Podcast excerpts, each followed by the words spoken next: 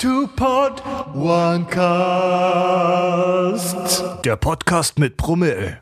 Und Leute, willkommen zur weiteren Episode von Two Pod One Cast, dem Podcast mit Promille. Die heutige Episode geht um Titanic. Und ähm, mit dabei ist natürlich der Philipp. Guten Abend zusammen mal wieder. Und äh, bevor wir ins eigentliche Thema uns hineinwagen, volle Kraft voraus Richtung Titanic nehmen, ähm, haben wir jetzt hier unsere 100 Hot Seconds. Zweimal Ja. 100.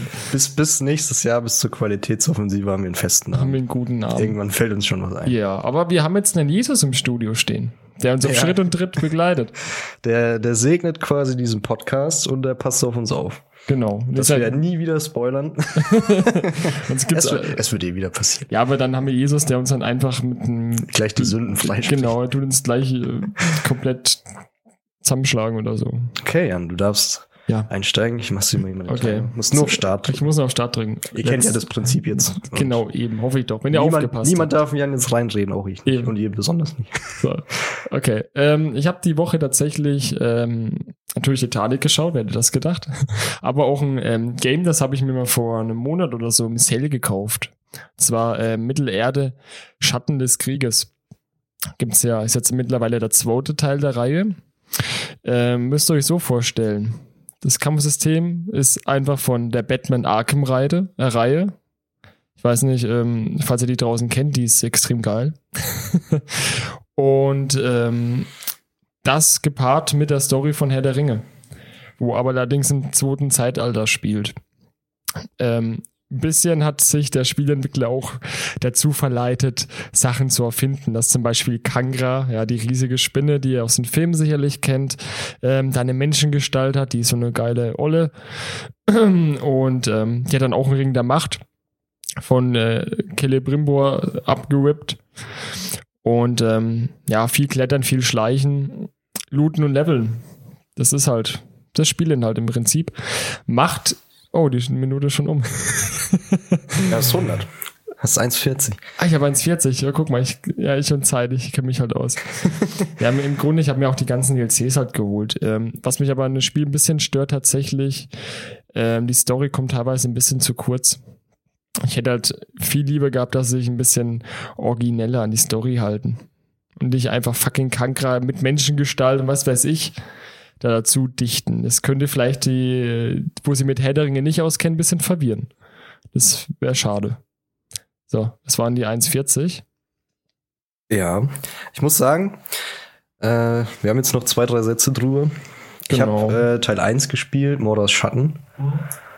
Ähm, war schon geil zu zocken, muss ich sagen. Hat sich aber irgendwann doch sehr wiederholt. Ja, das wollte ich gerade sagen. Es ist halt Also- im Prinzip immer dasselbe. Du kommst in ein Gebiet rein.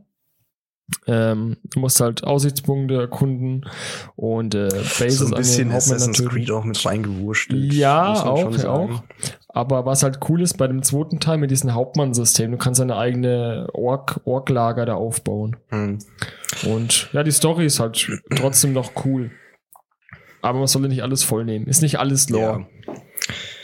Ich denke besonders für der Ringe-Fans, was ne, wie du gemeint hattest. Ja, am eben. ersten. Ist halt so ein Fan, Fan-Ding einfach. Schaut's euch doch gerne mal an. Vielleicht überdenke ich das auch noch mal. Ich habe den zweiten auch noch nicht gespielt. Ja, wenn es mal im Sale ist, kann ich es jedem empfehlen. Hm. Habe ich, glaube ich, für 17 Euro geschossen mit allen DLCs. Kommt ja jetzt auch wieder die Weihnachtszeit. Eben. Der Steam Sale. Steam Sind Sale. alle heiß drauf. sind wirklich alle heiß drauf. Schlag zu, Jungs und Mädels. So, So. mit diesem schönen Schnitt zum heutigen Thema, wie eingangs erwähnt. Wir wollen uns die berühmte Titanic ein bisschen genauer anschauen. Ähm, wie gesagt, Jan hat den Film geguckt. Ja, wir tauchen jetzt ab ins, ins, ins kältere Gewässer der Titanic. Oh ja, ins sehr kalte Gewässer. Ähm, ja, ein für mich sehr ein, ein, ein geschichtliches Thema, was mir sehr am Herzen liegt tatsächlich. Ich, es ist, glaube ich, eins der Themen, warum ich überhaupt heutzutage so geschichtsinteressiert bin. Um das kurz vorwegzunehmen. Wir haben da, wir haben damals auf irgendeiner Tombola haben wir so ein Buch über die Titanic gelost, äh, gelost. Da war ich irgendwie acht oder zwischen acht und zehn, irgendwie sowas. Und meine Geschwister konnten damit halt auch nicht so wirklich was anfangen. Es handelt halt von der Geschichte der Titanic. Aber ich fand es damals schon mega interessant, deswegen wusste ich auch immer noch aus dem Stegreif relativ viel über das Thema. Ähm, ja, hat mich schon immer fasziniert. Fasziniert, glaube ich, viele, die mal davon gehört haben. Ja, aber jetzt mal ehrlich, wir hatten nicht von der Titanic gehört. Ja, Ich glaube, jeder über 16. ich meine, wir sind jetzt dazu verpflichtet. Spoilerwarnung, wir gehen heute den Film durch. Ja, genau. Wer den noch nicht gesehen haben Also, sollte. jetzt sind wir ehrlich da draußen. Wenn den Film noch nicht gesehen hat, ausschalten, sofort anschauen. Und dann sehen, wir in, dann sehen wir uns in dreieinhalb Stunden wieder. so ein Ding ist neue das. äh, dreieinhalb Stunden oder so, wie lange es heute Ja. gehen wird. also, äh, nee, aber ja, das ist ja, also wir spoilern heute, klar, wir reden über den Film. Muss dazu sagen, ähm, geschichtlich hat das Ding schon Hand und Fuß. Also klar, Ja. manche Sachen sind filmisch eben abgeändert worden, aber klar. so von dem Grundablauf her lief es in etwa so ab. Ja, ist nicht umsonst heute der dritterfolgreichste Film mittlerweile. Ja, Hinter mit Avatar und elf gewonnenen Endgame. Oscars, Ja. zu Ähm. Recht gewonnenen Oscars. ja, hat jeder mal gehört. Wer damit nichts anfangen kann, dann tut's mir leid, aber jetzt lernt ihr sehr viel darüber auf jeden Genau. Fall.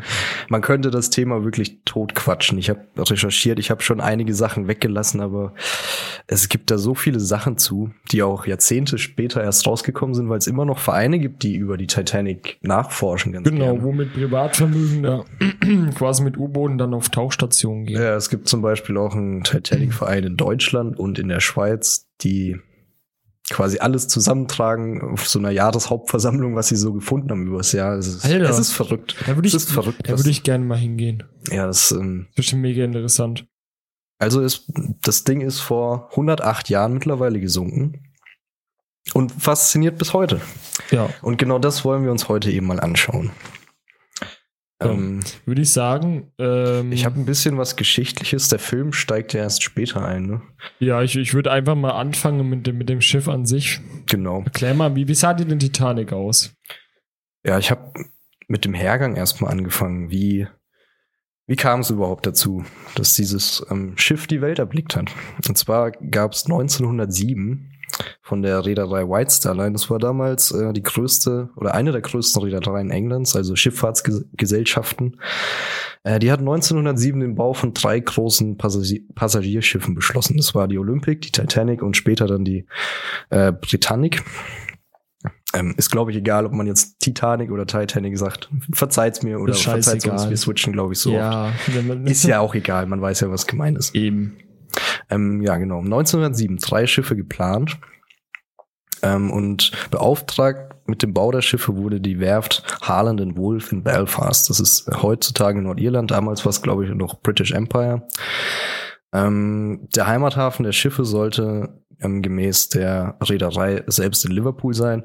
Das Traurige an der Titanic zum Beispiel, sie hat Liverpool nie gesehen. sie hat ihren Nee. Heimathafen Hafen nie erreicht.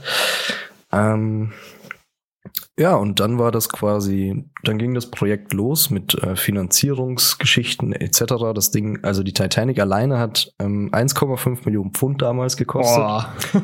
Klingt heutzutage eher wenig, aber damals war das halt wirklich sack viel Geld. Da kommen wir später auch noch Ich drauf zu glaube, das müsste umgerechnet jetzt 150 Millionen sein. Mm, Ja, ich, man könnte es mal umrechnen. Wir haben Ja. später noch Ticketpreise für euch. Da merkt man schon, was heutzutage an Kaufkraft Mhm. sich verändert hat. Ja, die Inflationsrate ist schon heftig. Ähm, genau. Und mit dem, am 31. März 1909 wurde dann quasi die Kiellegung ähm, gemacht. Also der Bau hat maßgeblich begonnen. Stapellauf war dann 31. Mai 1911 und die Indienststellung am 2. April 1912. Und bei dieser Indienststellung galt die Titanic eben als das größte Schiff und sogar das größte bewegliche Objekt seiner Zeit. Genau, und als Welt. unsinkbar. Was aber nur, das wurde ja nicht mal von den Erbauer gesagt, sondern von der Presse. Genau, das ist so Mythos Nummer eins. Das hat, glaub, haben, glaube ich, auch viele gehört, dass sie als unsinkbar galt. Das hat die Reederei selbst nie gesagt. Eben. Ähm, das lag, wie, ja, wie gesagt, an der Presse. Da gab es eben einen Vorfall. Ähm, wie gesagt, die Titanic war das zweite Schiff ihrer Baureihe.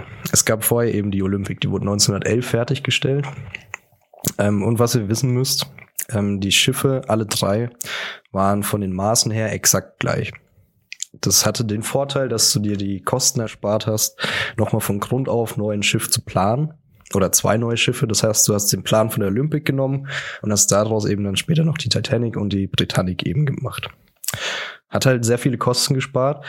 Der einzige Unterschied, warum die Titanic dann eben als größer angesehen wurde, war, dass mehr Innenraum verbaut war. Das heißt, die Titanic hatte noch ein Deck mehr und eine große Glaskuppel, die quasi mehr Innenraum gegeben hat. Mhm. Ja. Aber ansonsten von Länge und Breite und Höhe her und vom Tiefgang des Wassers waren die Dinger exakt gleich. Ja, auch von der, von der, von den Motoren, von, die hatten ja auch, glaube ich, die selbe Anzahl von den Schornsteinen.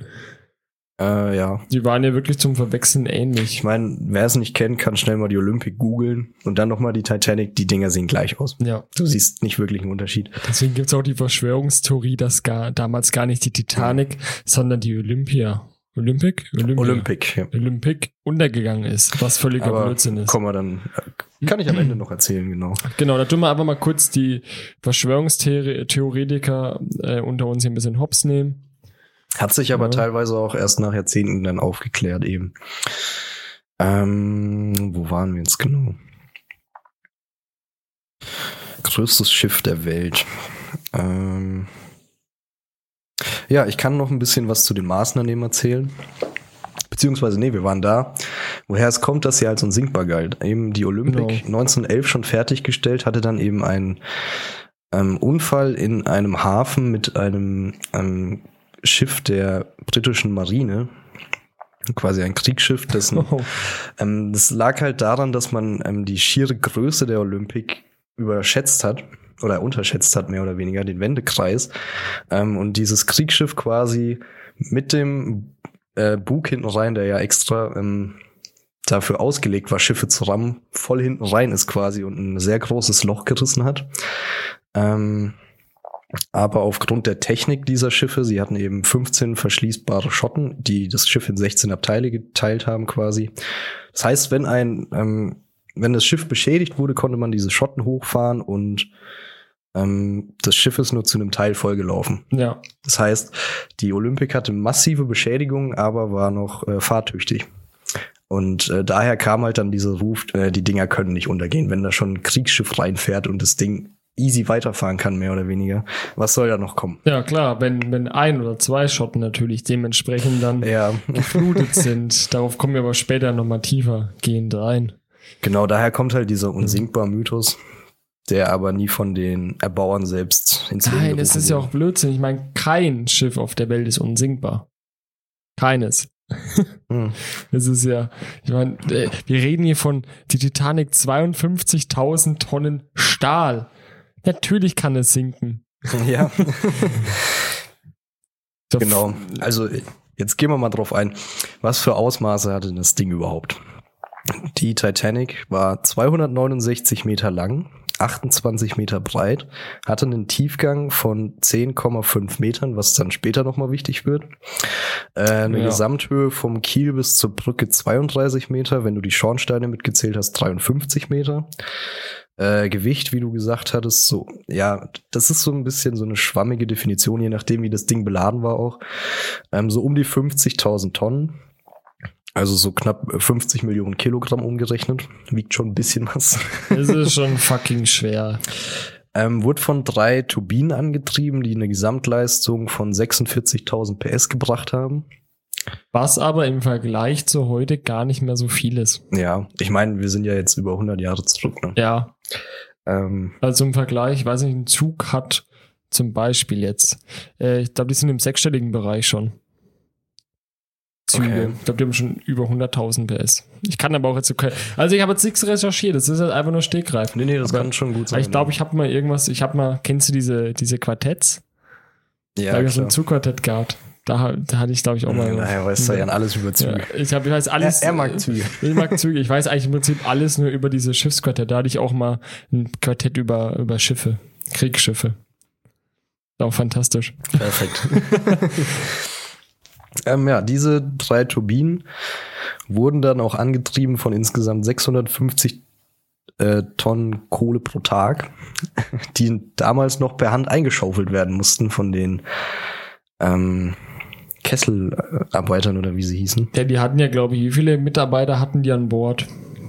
Äh, komme ich dann noch dazu. Es waren allein äh, um die 300 für die ähm, fürs Kohleschaufeln ja, zuständig. gut, die mussten ja rund um die Uhr liefern. Ja, genau. Das heißt, dann Die Dinger Schichten mussten die ganze Zeit- beheizt werden. Ähm, die Reisegeschwindigkeit lag bei 21 Knoten, das sind äh, um die 39 km/h.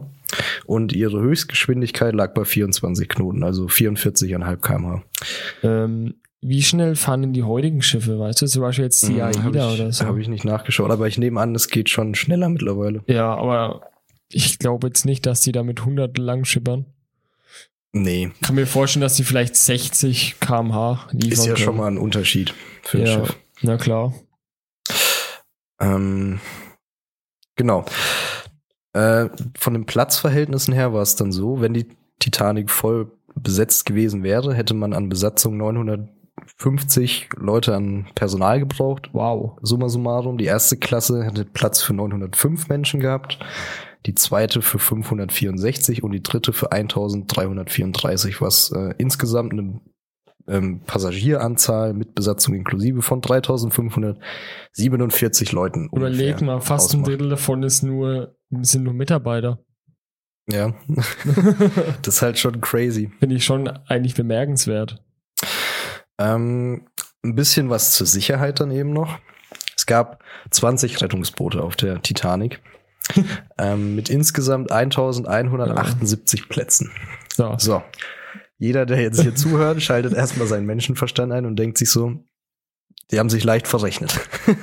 Aber nein, haben sie gar nicht. Ähm, was heißt, sie haben sich verrechnet? Ähm, es war nicht erforderlich, ähm, genug Rettungsplätze am Schiff anzubringen. Es waren tatsächlich auch ursprünglich 64 Rettungsboote geplant. Genau, die hätten ja dann für alle gereicht. Ähm, die wurden aber aus ästhetischen Gründen entfernt, weil es natürlich ein Luxusliner war und das, ähm, wenn das ganze Oberdeck voll mit Ja, Rettungsbooten genau. war, sah halt nicht so schön aus.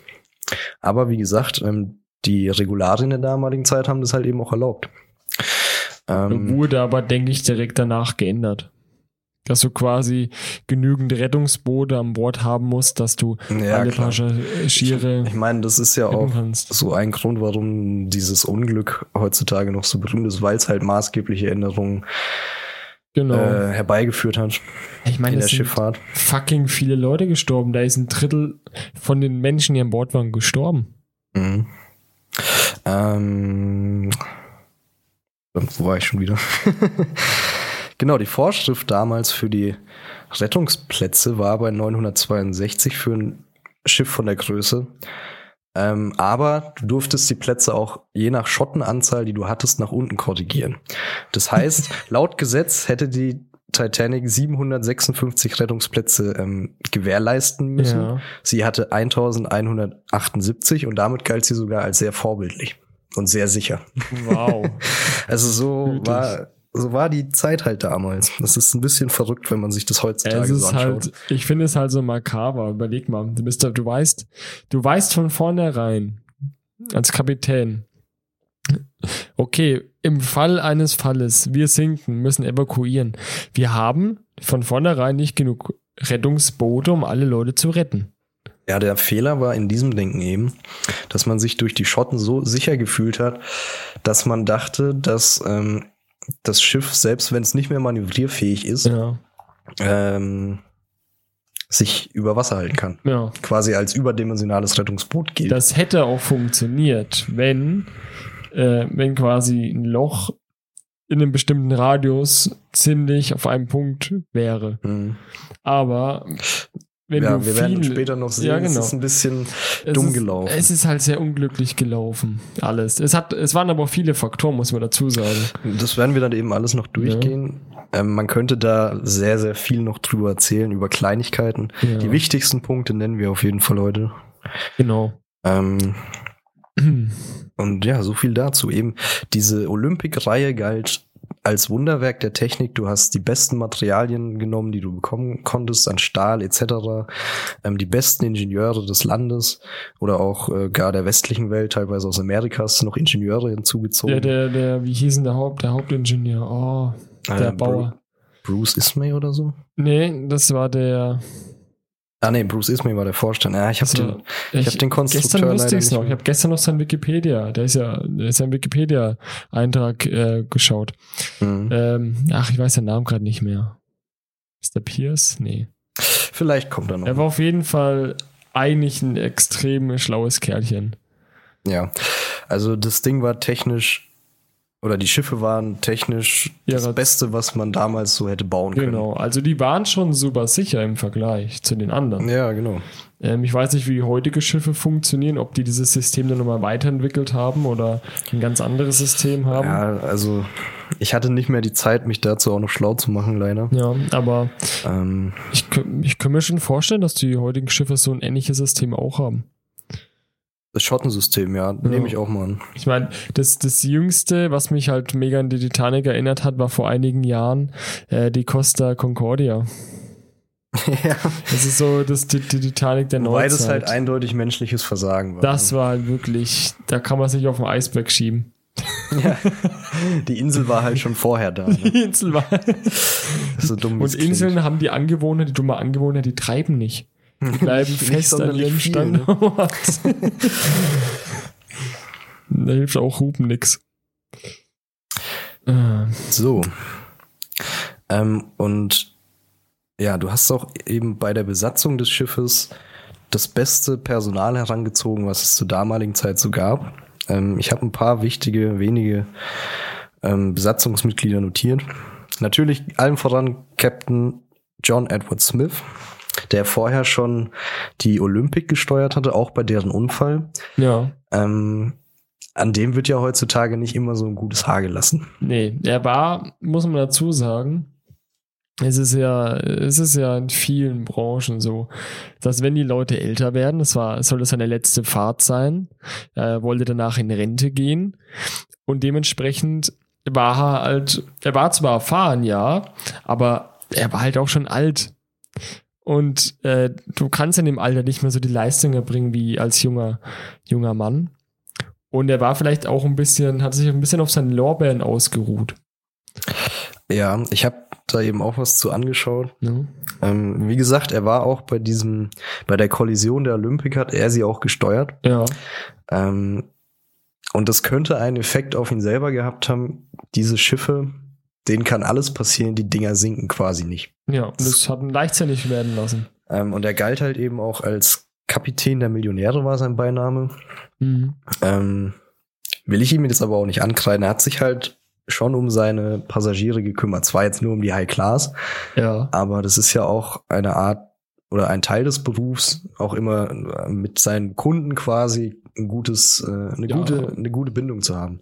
präsent zu Ähm. sein auch, weil letztendlich ist er das Au- das Aushängeschild von dem Schiff. Genau, ist ja heute auch noch so. Man vertraut ja im Prinzip, selbst beim Flugzeug, der Pilot ist sehr wichtig und der Kapitän ist halt auch dann das Gesicht eines Schiffs. Ja. Ist halt so. Und nach jeder Fahrt, also ich weiß nicht, ob es bei Schiffen, ich bin noch nie mit, mit so einem großen Schiff halt mitgefahren, aber nach einem Flugzeugflug, wenn du landest, dann klatscht, da applaudiert man normal den Piloten. Ist immer noch weit verbreitet, ja. Da bei Schiffen ist es doch, kann ich mir auch vorstellen, dass es so ähnlich Ich war auch noch ist. nie auf einem sehr großen Schiff. Ja, aber würde mich mal reizen. Fragezeichen. Also ein paar Freunde, mein Chef ist ja auch schon Kreuzfahrt gefahren. Der fand es eigentlich ziemlich cool mit der AIDA. Aber wenn man jetzt so die Titanic anschaut, hm. aber na gut, die heutigen Schiffe sind ja dementsprechend sicherer. Vor allen Dingen, das Problem ist auch, wenn wir jetzt noch bei der Bauweise von der Titanic sind, äh, die hatten ein viel zu kleines Steuer, wie nennt man das, Steuerfloß, womit du lenkst. Äh, Steuer- Ja, das Schiffssteuer quasi, ja. Genau, die Schiffsteuer war für die Größe von dem Schiff wesentlich zu klein.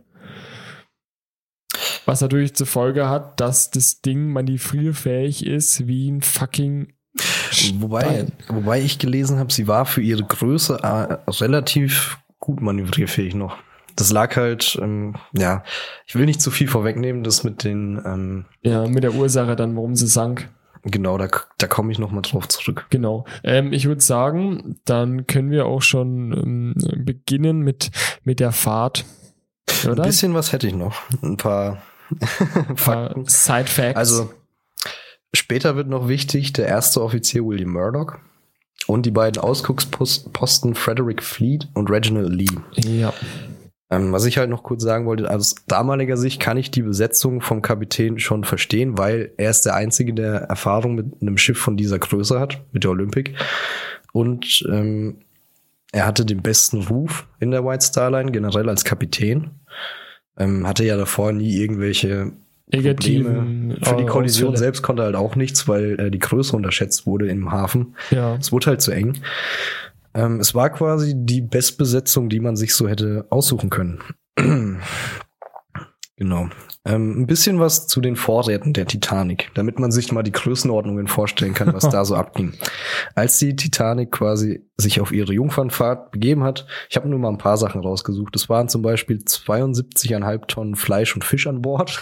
Was? 40 Tonnen Kartoffeln, 18 Tonnen Mehl und 11.000 Tonnen, äh, 11 Tonnen an Getränken. Darunter 15.000 Flaschen Bier. das müssen wir natürlich auch festhalten. Oh ja, das gute Guinness. Ähm, und was äh, eben noch transportiert wurde, war Post. Deswegen ist die offizielle Bezeichnung der Schiffe eben auch RMS Titanic, also ähm, Äh, Royal Mail Shipment, dafür steht es.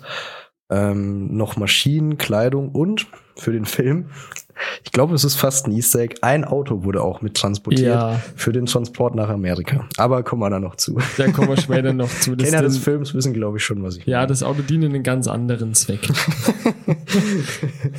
es ist nicht weit gefahren. Es ist, nein, es, es, es, es wurde zwar, nein, da kommen wir gleich dazu. So, Ähm, und ähm, Ja, was ich eben noch kurz erwähnen wollte, bei der Jungfernfahrt war die Titanic nur zur Hälfte ausgebucht. Weil, man möchte es eigentlich nicht so annehmen, äh, aus der heutigen Sicht, das damalige mediale Interesse war eigentlich recht gering, weil du hattest halt ein Jahr vorher schon die Olympic, die quasi gleich war. genau, richtig. Du hast ja nur den, den äh, Vorteil gehabt bei dem Schiff, es war halt noch ein bisschen luxuriöser. Genau. Deswegen hat eher die erste Klasse darauf hingezogen. Ja, deswegen haben die niedrigeren Klassen eben auch häufiger nicht gebucht, weil es damals einen Kohlestreik gab und die Wirtschaftslage generell unsicher war. Wie gesagt, das Ding hat über 600 Tonnen Kohle am Tag verballert. ja, da geht was weg, du. Ähm, ja, Ticketpreise ah ja, habe ich mir auch noch notiert. Äh, bei der dritten Klasse gab's sehr unterschiedliche Preise, gingen so bei 36 Dollar los. Ich habe mir jetzt mal für 60 Dollar aufgeschrieben, das sind heutzutage so um die 2000 Euro umgerechnet. Klar, mit Wechselkurs über die Jahrhundert, äh, oder über ein Jahrhundert ist natürlich immer schwierig. genau. Ähm, und das teuerste Zimmer, was ich gefunden habe in der First Class, lag bei 4.700 Dollar, was äh, um die 50.000 Euro heute sind. Schon, äh, schon ordentlich. Und das ist auch wieder was Spezielles. Du hattest auf der Titanic eben Leute, die von ihrem letzten Geld quasi ihr Ticket gekauft haben, um nach Amerika überzusiedeln, sich da was Neues aufzubauen. Genau. Du hattest aber auch, ich glaube, die irgendwie vier von den fünf reichsten Menschen der damaligen Zeit waren an Bord der Titanic. Ernsthaft? Irgendwie sowas habe ich mal Also gelesen. ich weiß zumindest so gut, der Schiffserbauer war an Bord. Ja, du hattest halt eine sehr High Society und Ja. halt auch, was heißt es- bettelarm? es war ja die schon, Jungfernfahrt, schon also- ärmere Leute, ja. Eben, es kam auch, wie du sagst, ähm, es waren noch viele Iren an Bord. Mhm. Klar, die hatten auch, äh, der Großteil der Besetzung war ihre, irischer Herkunft, gerade die, wo unten dann mit den Kohlen hantiert haben. Ähm, und halt Aussiedler, die weg von England wollten und sich in Amerika was Neues aufbauen wollten. Ähm, hast du da noch irgendeinen Prominenten, der da mit an Bord war? Nee, ich habe ja, wobei aus dem Kopf weiß ich nur Molly Brown, das war eine recht berühmte Frauenrechtlerin später. Ähm, aber von den Herren leider niemanden. Aber von der Größenordnung kann man sich da schon so vorstellen, dass ein Elon Musk heutzutage oder ein ähm, Jeff Bezos, Bill Gates halt Ja. wirklich Die, die reichsten. Leute der Welt waren da auch Ja. teilweise am Verkehren. Also die kennt man halt. Damals so die, die prominentesten der Prominenten. Hm. Und das war es dann quasi so vorweg. Kann Und- sogar vorstellen, dass die Leute, dass die Superreichen da gar nichts zahlen mussten, sondern dass die dann quasi als, als ähm, Werbemaskottchen benutzt wurden. So, hey, guck mal, bei uns, bei unserem Schiff, da fuhr fucking äh, Elon Musk mit und äh, Johnny Depp. so sagen. Ja, genau, so die, die damaligen Brad Pitts und Elon Musk fuhren da halt mit. Ne? Und ähm, ja, das war halt damals wirklich so ein Prestigeprojekt von dem Unternehmen. Aber ja, wie gesagt, mehr oder weniger zum Glück, sie war halt nur zur Hälfte ausgebucht. Gerade halt in den niedrigeren Klassen. Ja, da hätte ja Ähm. auch, da hätte ja auch noch viel mehr passieren können. Ja. Also es waren, glaube ich, 2200 Leute an Bord, wenn ich das gerade richtig im Kopf habe. Äh, Ähm, Warte. Und es hätten Doch, über drei, stimmt. ja, so summa summarum. Und es hätten über 3000 Platz gehabt. Also es hätte noch schlimmer kommen Es können. sind zwei Drittel der Leute gestorben. Knapp 1400. Ja. Stimmt, du hast am Anfang Eindruck. Ja, ist Ja, genau. Jan hat sich nur Ich habe mich jetzt sogar korrigiert. Also, äh, flame mich Ähm, bitte nicht. Und jetzt können wir quasi anfangen. Die Jungfernfahrt der Titanic beginnt. Ähm, ja, wie gesagt, in Belfast About. Das ist in Nordirland heutzutage. Genau. ähm, die Hauptstadt. Die Hauptstadt von Nordirland. Damals war es, glaube ich, noch British Empire einfach. Ja, das, da gab es aber einen alles- blutigen Krieg dann auch. Ja, das ähm, kam dann eben später noch. Äh, und dann ist sie nach Southampton gefahren. Und wenn ich alles richtig im Kopf habe, setzt hier der Film ein. Genau. Also, na gut, äh, tatsächlich beginnt der Film am Hafen. Wo die quasi alle ins Schiff dann einsteigen und dementsprechend dann, wie du sagst, Richtung Ziel, Amerika, das Land der unbegrenzten Dummheit, hinfahren. ähm, und ich weiß nicht, den Film hast du ja auch gesehen, oder? Mhm. Ähm, Ist zwar schon eine Weile her, aber ich habe noch recht meine, viel im Kopf. Leonardo DiCaprio in seinen jungen Jahren, fantastischer Schauspieler. Ähm, Rose Dalton, ja, gespielt von Kira Knightley, die verdammt gut aussieht in dem. Film. Äh, ah, wieder, das war gestern, das ist mir gestern schon passiert. Ich verwechsel immer mit Kira Knightley. Ich weiß nicht warum. Ich bin dumm, Mann. Ja, passiert mit Namen. Geht mir jedes Mal. So viele Namen von Ähm, Schauspielern, wie du im Kopf von, hast, von Kate sowas. Winslet. Und ähm, die sieht verdammt heiß aus in dem Film. Muss Die ist man einfach wirklich mal- hübsch in dem Film, muss man ist halt mal sagen. verdammt. Die sieht auch immer noch gut aus. Mit Mitte 40, muss man auch mal dazu sagen. Ähm, und ähm, ja, was sich da halt im Film, im Laufe des Films halt anbahnt, so eine Liebes, Liebesbeziehung, Liebesdreieck, kann man fast schon Man so sieht sagen. halt so genau am Anfang diese Gegensätze, ne, von dieser Schiffs, Genau. von den Passagieren auf dem Schiff, Genau, also es geht wirklich vom Bettelarm, ja. der sein, Der der beim Pokern gewinnt oder sowas. Genau, ne? der hat beim Pokern ähm, eine Karte gewonnen, der Jack, der wo quasi einer der Hauptprotagonisten ist, der gewinnt dann eine Karte ähm, für die dritte Klasse, die wir schon gehört haben, damals auch schon verdammt teuer war. Und äh, er ist halt so ein Herumtreiber. Ne? So ein Typ, der lebt halt von den heutigen in den nächsten Tag ohne wirkliches Ziel.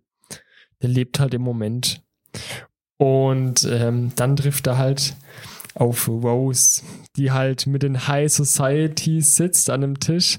Also neben ihr der Kapitän und der Erbauer des Schiffs, ne? Mit solchen Leuten kreist die halt zusammen und natürlich mit ihren Verlobten, der auch übelst der Wichser ist. Ja, so ein, So ein, das, das ist so ein Börsentyp aus New York oder sowas. ne? Genau, der hat also auch ordentlich Kohle, aber ist übelst der Wichser. So ein aalglatter Penner einfach. also nichts gegen Leute, jetzt, die an der Börse arbeiten, sei es jetzt Frankfurt oder New York im DAX. Ähm, es sind nicht alle Leute so. Ja, klar. Ich glaube, mindestens äh, die Hälfte ist cool. Mindestens. mindestens. Tendenz steigend.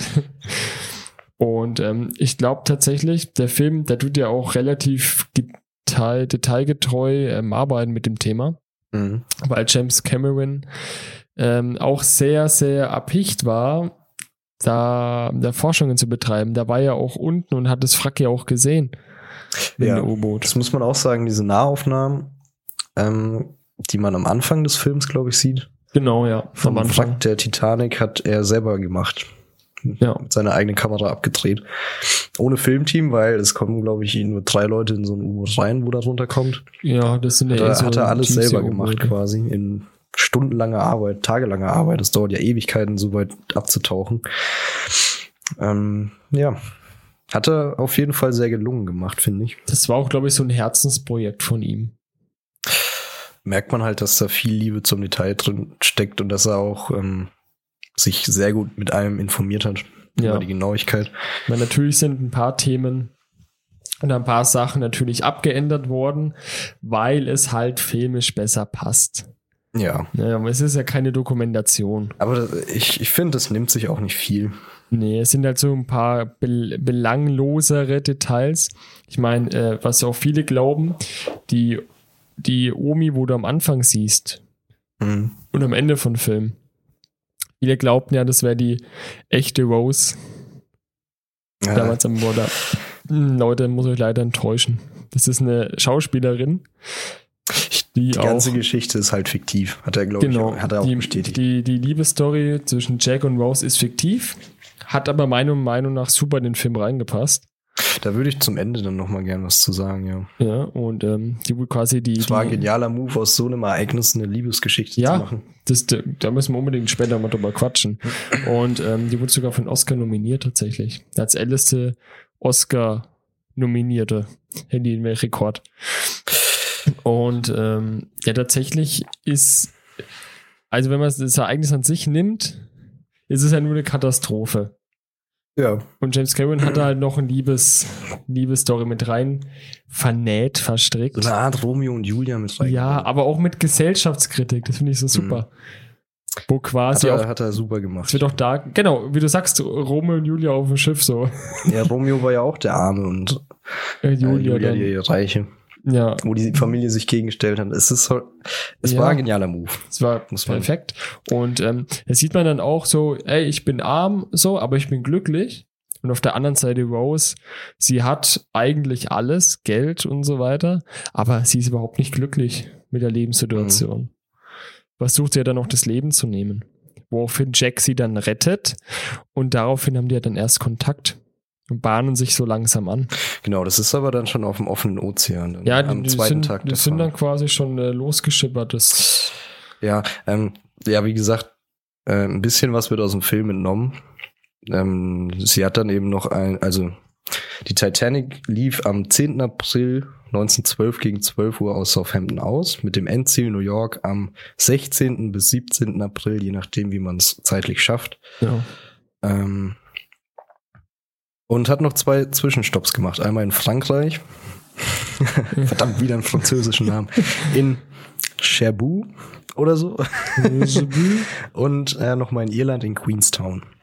Ne, Queenstown Was, was Jahrzehnte später erst in ähm, Dokumenten rausgekommen ist. Bereits als sie aus Southampton losgefahren ist, stand Kesselraum Nummer 5 äh, in Flammen. ähm, lag an schlechter Lagerung von der Kohle. Ist halt generell so für ein Feuer brauchst du einen Brennstoff, in dem Fall die Kohle, Sauerstoff und eine Hitzequelle. Das waren halt die Ja, Öfen. war halt alles äh, schön beinahe äh, Ähm, zusammengestanden. und es gab eine Kettenreaktion und äh, bis dieses Feuer gelöscht war, natürlich wusste die Chefetage äh, vom Schiff das, ja. dass da was brennt, aber ähm, man wollte natürlich keinen Image-Schaden für die Reederei verursachen. Man wollte natürlich pünktlich, am bestmöglich, schon möglichst früh am 16. April in New York sein. Ähm, deswegen ist man einfach weitergefahren und dieser Brand wurde auch erst am 13. April gelöscht. Das heißt, äh, drei Tage lang hat die Titanic faktisch gebrannt. äh, von dem, bei dem man natürlich was mitbekommen hat, von den Passagieren. ja. Weil die waren da unten dann, ähm, die mussten ja gleichzeitig trotzdem noch weiter Kohle anschippern.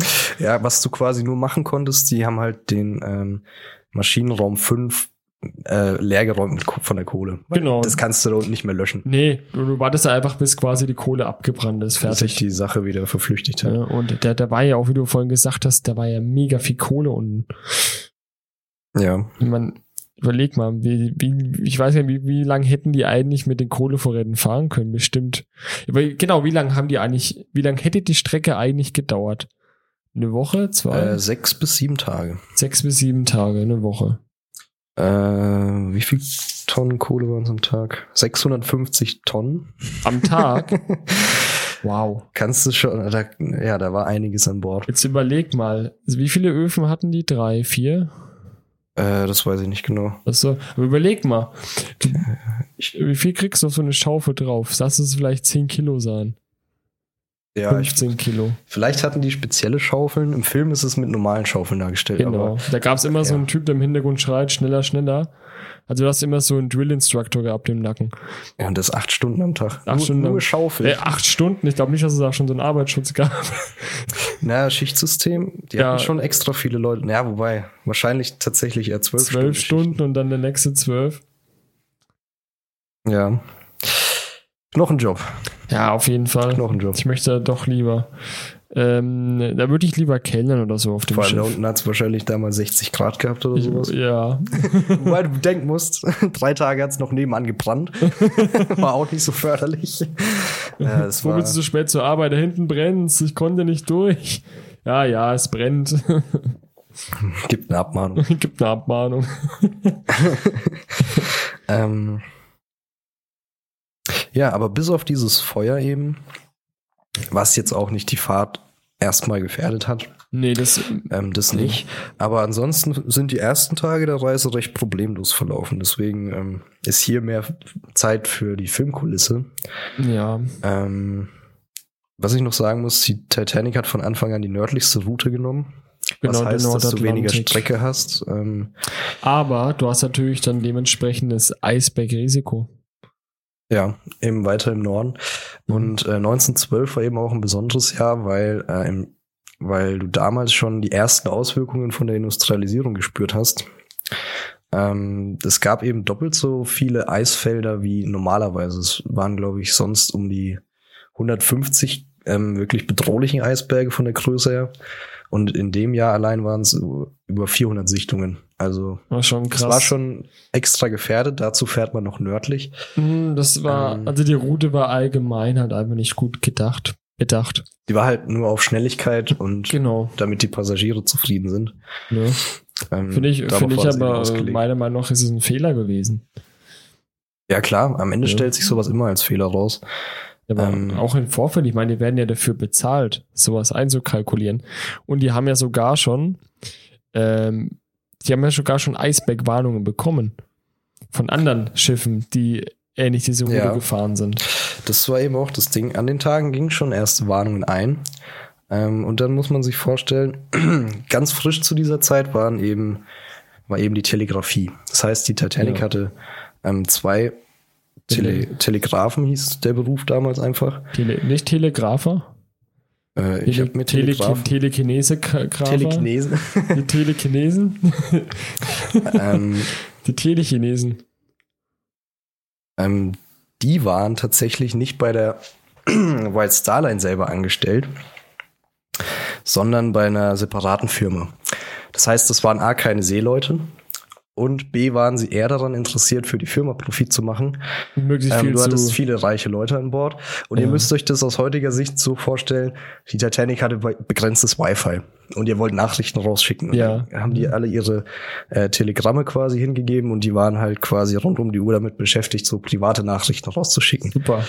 Ähm, und es gingen zwar Eisbergwarnungen ein, aber weil die A so beschäftigt waren und mit diesen ganzen ähm, Navigationszahlen nichts anfangen konnten, ähm, wurde das auch nicht weiter beachtet. Also klar, es wurde die Info weitergegeben, jo, da sind Eisfelder, aber sie haben nicht weiter gefragt, an welcher Position genau äh, jetzt bedrohliche Eisberge gesichtet worden sind. Ja.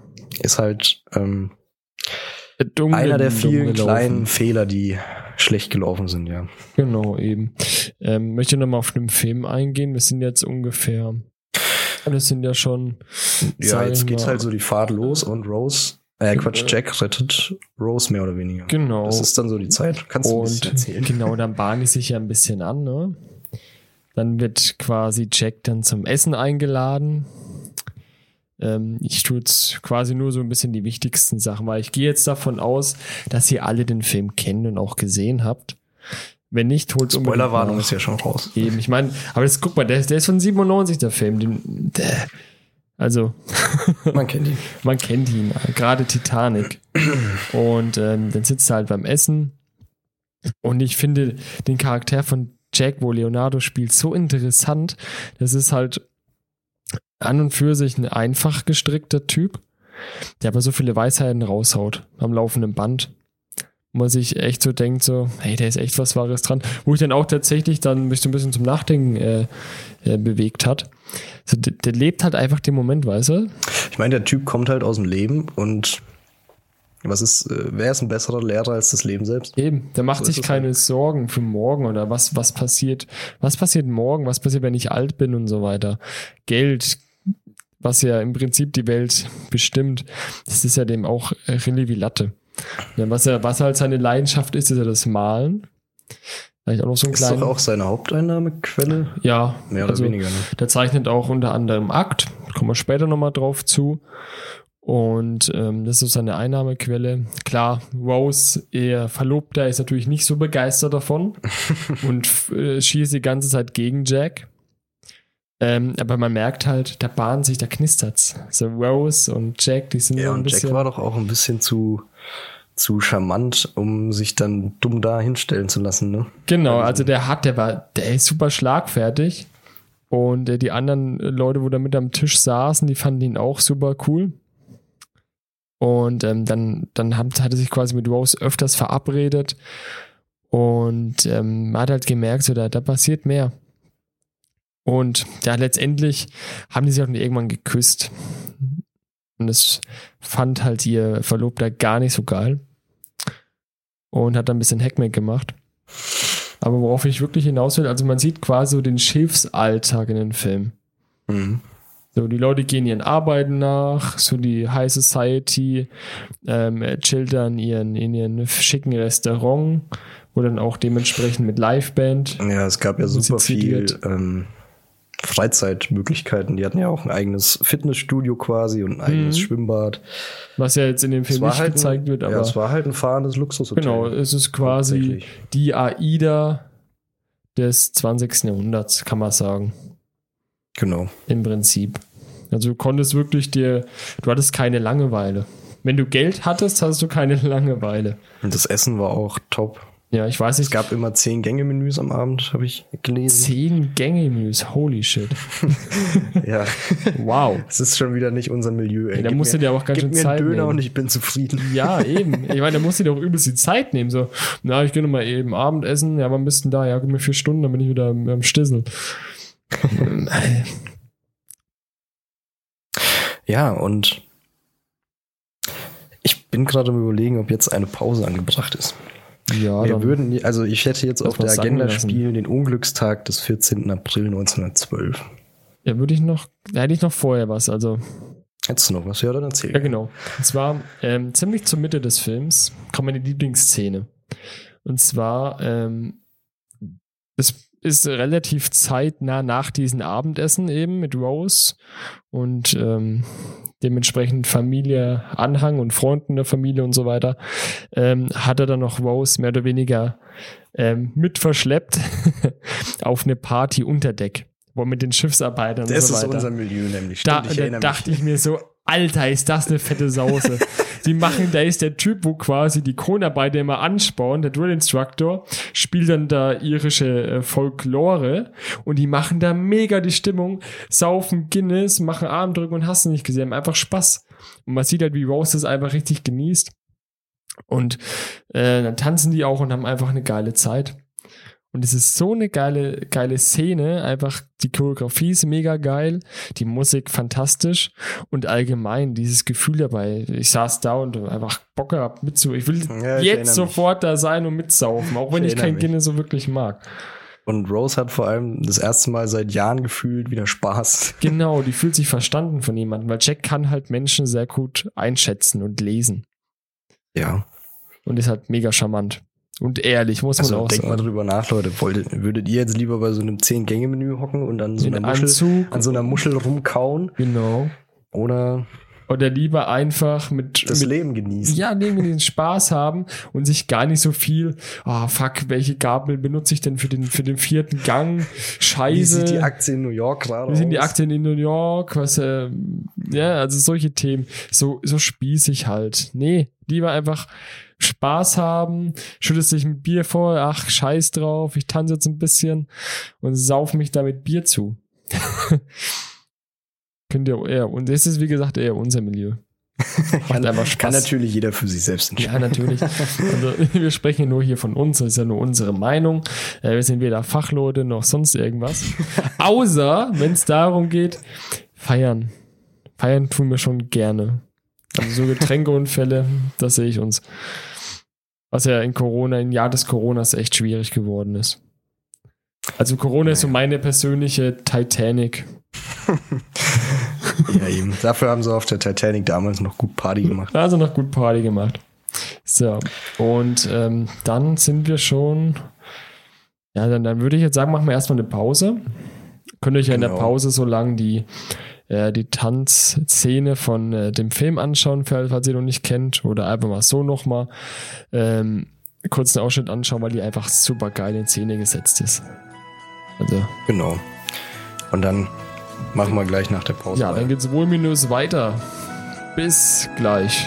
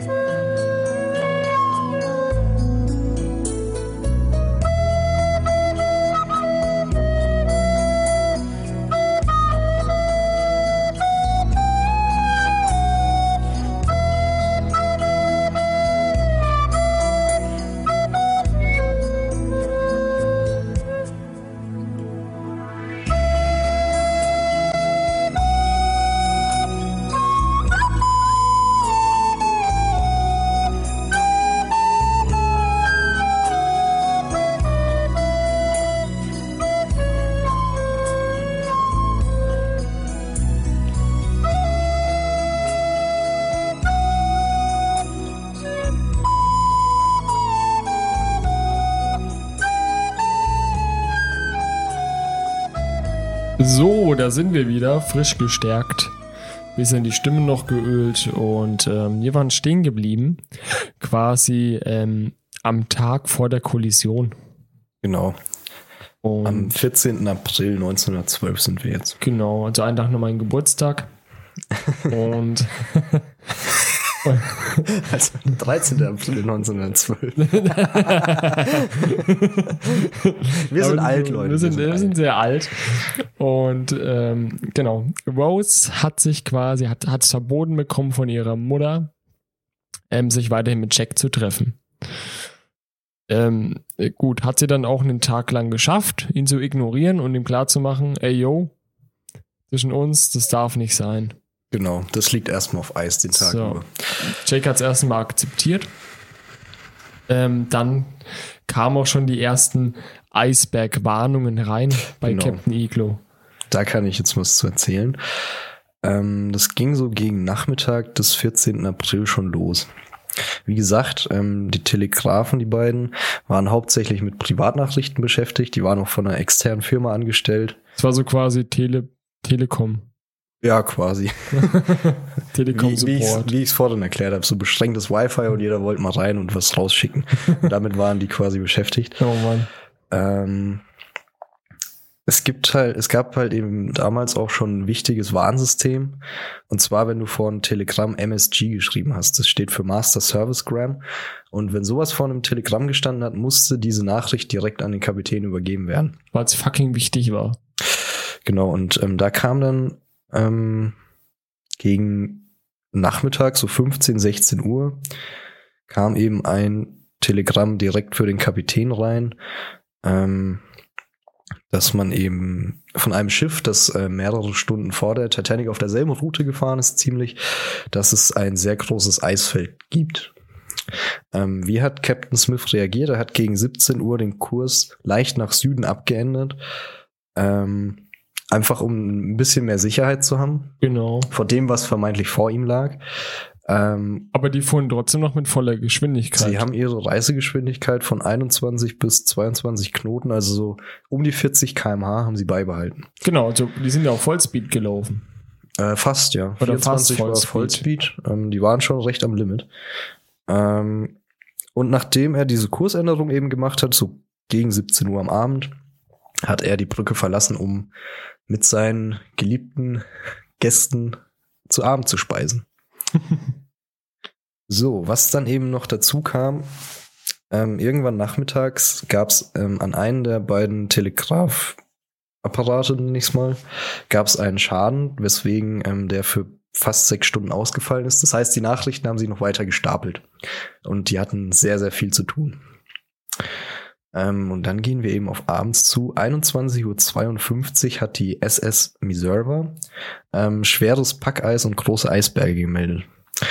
Ähm, da ist halt dann auch wieder das Thema, diese Telegrafen waren keine ausgebildeten Seemänner. Die konnten mit dieser Nachricht nicht sonderlich viel anfangen, waren halt auch fucking im Rückstand mit ihren Nachrichten und sehr beschäftigt. Ähm, und da eben kein MSG davor stand, ähm, wurde diese Nachricht auch nicht für wirklich ernst genommen. Das heißt, die kam beim Kapitän nicht an, diese Eisbergwarnung. Ähm, Was aber auch ein Witz ist, finde ich. Also, ich finde, wenn so ein fucking Tele Telegrafer an Bord von einem, von einem Schiff ist, dann sollte der wenigstens Grundkenntnisse in Koordinatenlesen haben, oder? ich glaube, das Grundproblem war halt, dass diese Technologie noch so neu war, dass du kaum Fachkräfte hattest. Mhm. Kann ich mir so vorstellen. Klar kann man dagegen argumentieren, warum hat die White Star Line so viel Kohle für ein Schiff und Besatzung etc. und dann nicht mal das äh, Geld, die zwei Leute da für die Fahrt zu bezahlen. Das wäre halt machbar gewesen, nehme ich an. Ja, Aber eben. Oder, oder, die extra, oder die extra einstellen von mir aus und Ja. ausbilden dementsprechend. Ja, und ähm, kamen halt unglückliche Faktoren zusammen. Vielleicht war man sich, ich denke mal, man war sich auch einfach zu sicher wegen diesem Unsinkbarkeitsmythos. Ja, und zudem Ähm. auch so, wir haben, wir haben die, äh, die meisten Rettungsschiffe, wir sind über den Standard, über den Durchschnitt mit unseren Rettungsschiffen und haben einen fucking erfahrenen Kapitän. Ja, wir sind so toll. und da kannst du dann wieder 21.52 Uhr gegen diese Eiswarnung eben ein, die den Kapitän nie erreicht hat oder die Brücke. Da geht's dann ja im Film langsam wieder. Genau, also im wieder Film spannender. hat er die Eisbergwarnung bekommen. Ja, also Tag. gegen Nachmittag hat er eine erhalten und dann den Kurs geändert. Genau. Das war die Realität, aber Genau. danach eben nicht mehr. Genau, und ähm, was währenddessen passiert? Rose und Jack haben sich quasi wiedergefunden. Rose hat drüber nachgedacht, hat gemerkt, okay, Jack tut mir echt gut. Und da kam noch eine sehr ikonische Szene mit Ich fliege, Jack, ich fliege, wo die quasi Ah. vorne an der Brüstung Ja, okay, die, stehen. kennt, die kennt man Ja. auch. Ähm, und da küssen sie sich das erste Mal. Es geht also heiß her. Ähm, kurze Zeit darauf, weil Jack ja Künstler ist, der auch unter anderem, als er in Paris war, ähm, einige Akt gezeichnet hat. Stimmt. Ähm, und die Rose fand halt, wow, der kann echt gut zeichnen. Und dann hat sie vorgeschlagen, ja, mal doch mal mich. Dann kam es halt dann dazu, ne? Jack hat natürlich nicht Nein gesagt. Und hat sie dann auch Akt gemalt. Ich habe mir die Szene nur noch mal auf Englisch angeschaut. Da hat sie doch auch gemeint, ähm, das grob übersetzt, mal mich wie eins von diesen französischen Mädchen. Ne? Genau, richtig. Hatte er da schon Bilder von, von solchen Mädchen? Ja. Ja, okay. Daher genau. wusste sie Da hat das sie quasi. dann äh, seine Musik, seine Musikmappe, ja, moin, seine Künstlermappe durchgeschaut hat halt gesehen, ähm, dass er halt auch viele Aktzeichnungen und so weiter hat und hat ihn dann ein bisschen ausgefragt. Also für die, die es nicht wissen, Aktzeichnungen sind ähm, äh, Zeichnungen von äh, ähm, Nacktzeichnungen von Menschen. Genau, Kann sowohl männlich wie weiblich sein. genau. Aber der, was auch nochmal wichtig ist dabei, ähm, du hast ähm, echte Modelle, lebende Menschen als Modelle. Genau. Und ähm, genau, haben sich dann quasi bei ihr in der Luxussuite äh, gemütlich gemacht. Sie dementsprechend ähm, natürlich dann nackt gezeichnet. Ähm, und dann ging es dann später noch heiß her. Kommen wir wieder. Die sind dann quasi, ähm, weil ihr Ex davon Wind bekommen hat, da hat dann sein, seine rechte Hand dann quasi darauf angesetzt, Ihr die beiden. Verlobter. Hä? Ihr Verlobter, oder? Äh, ihr Nicht- Verlobter. Nicht der Ex. Noch nicht, oder? Na, äh, naja, sie hat sich eigentlich schon für Jack entschieden. Kann man Ja. ja sagen. Sie wollten, sie wollte ihm ja auch später beichten, dass sie jetzt mit Jack zusammen ist. Mhm. Ähm, äh, ja gut, ihr noch Verlobter hat dann quasi noch so einen Handlanger dabei an Bord, der dann quasi ähm, sie erholen soll. Und dann gibt's eine wilde Verfolgungsjagd, wo dann quasi mit Rose und Jack in besagten Auto im Frachtraum endet. Wo es dann erstmal dementsprechend heiß hergeht. Da werden quasi dementsprechend dann ähm, die Stoßdämpfer auf Nieren geprüft von dem Auto. ich sag's mal so. Liebe entfaltet sich, sagen Liebe entfaltet sich. Es geht auf jeden Fall heiß her. Und währenddessen gibt es Ja. nämlich über Bord massive Probleme. Kann ich auch nochmal. Genau, währenddessen müsste zeitlich ziemlich gut reinpassen. Genau. Wie gesagt, diese erste Eiswarnung, die nicht beachtet wurde, war so gegen 10 Uhr am Abend. Eine Stunde später, dürfte zeitlich sehr gut da reinpassen, sage ich mal, Ja. ähm, kam eine weitere Warnung von einem Schiff, das nur acht Kilometer entfernt war tatsächlich, ähm, die SS Californian. Ähm, und die hat eben gemeldet, dass sie stoppen mussten, da sie von Eis umgeben waren.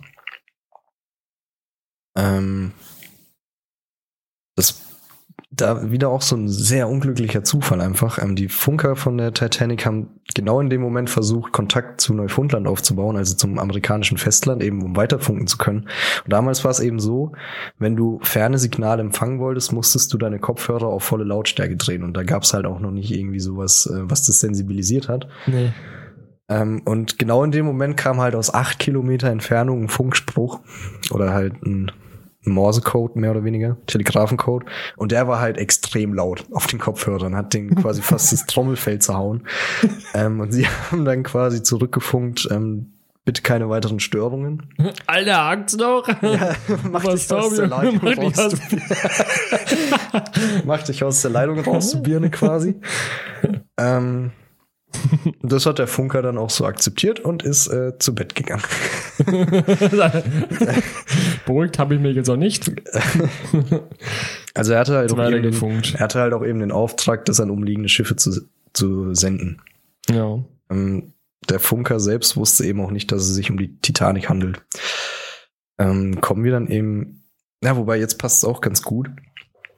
Ähm, der Captain von der SS Californian hat auch ähm, so gegen halb neun am Abend, das war halt schon dunkel, ähm, ein Schiff ausgemacht am Horizont, hat es mit dem Fernglas beobachtet, aber hat es weder für ein Passagierschiff, also er hat es für einen kleinen Dampfer gehalten, von den Mhm. Lichtern her.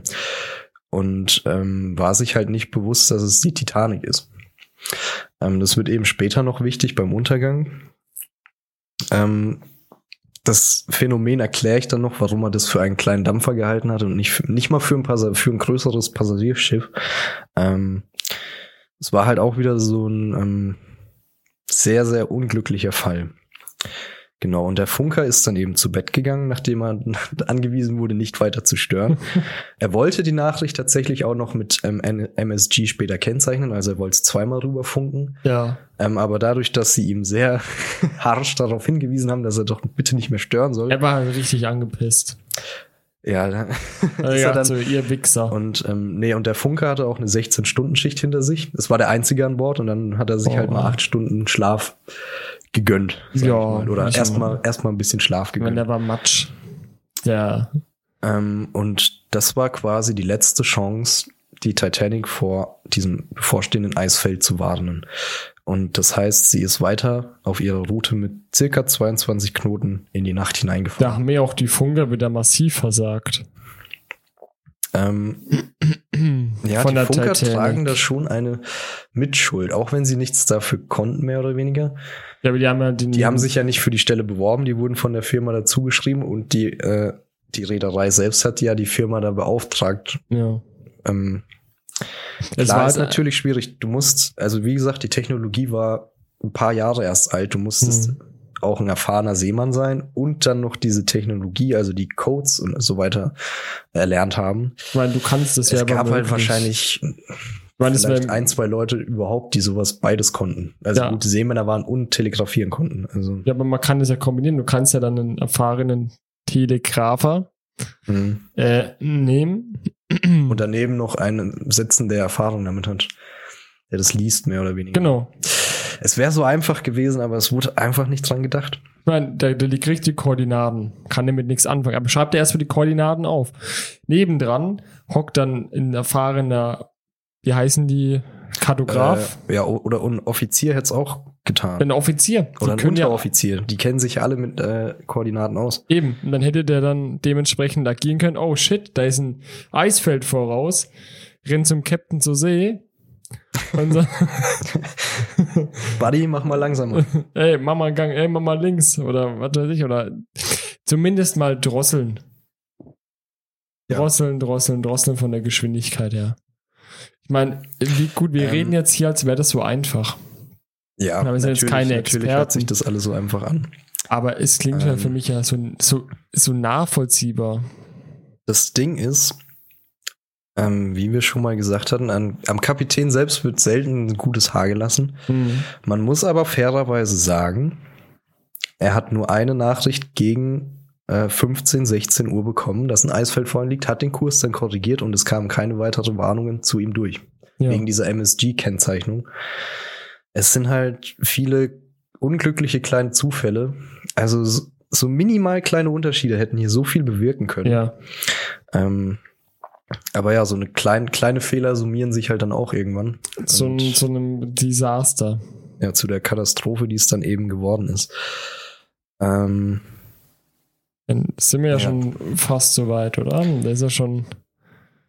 Wir ich nähern glaub- uns der glaub, Die Katastrophe. Autoszene ist dann jetzt Genau. vorbei. Weil kurz darauf, nach der Autoszene, ähm, rennen die dann hoch auf Deck, um von dem Handlanger ihres Verlobten wegzurennen.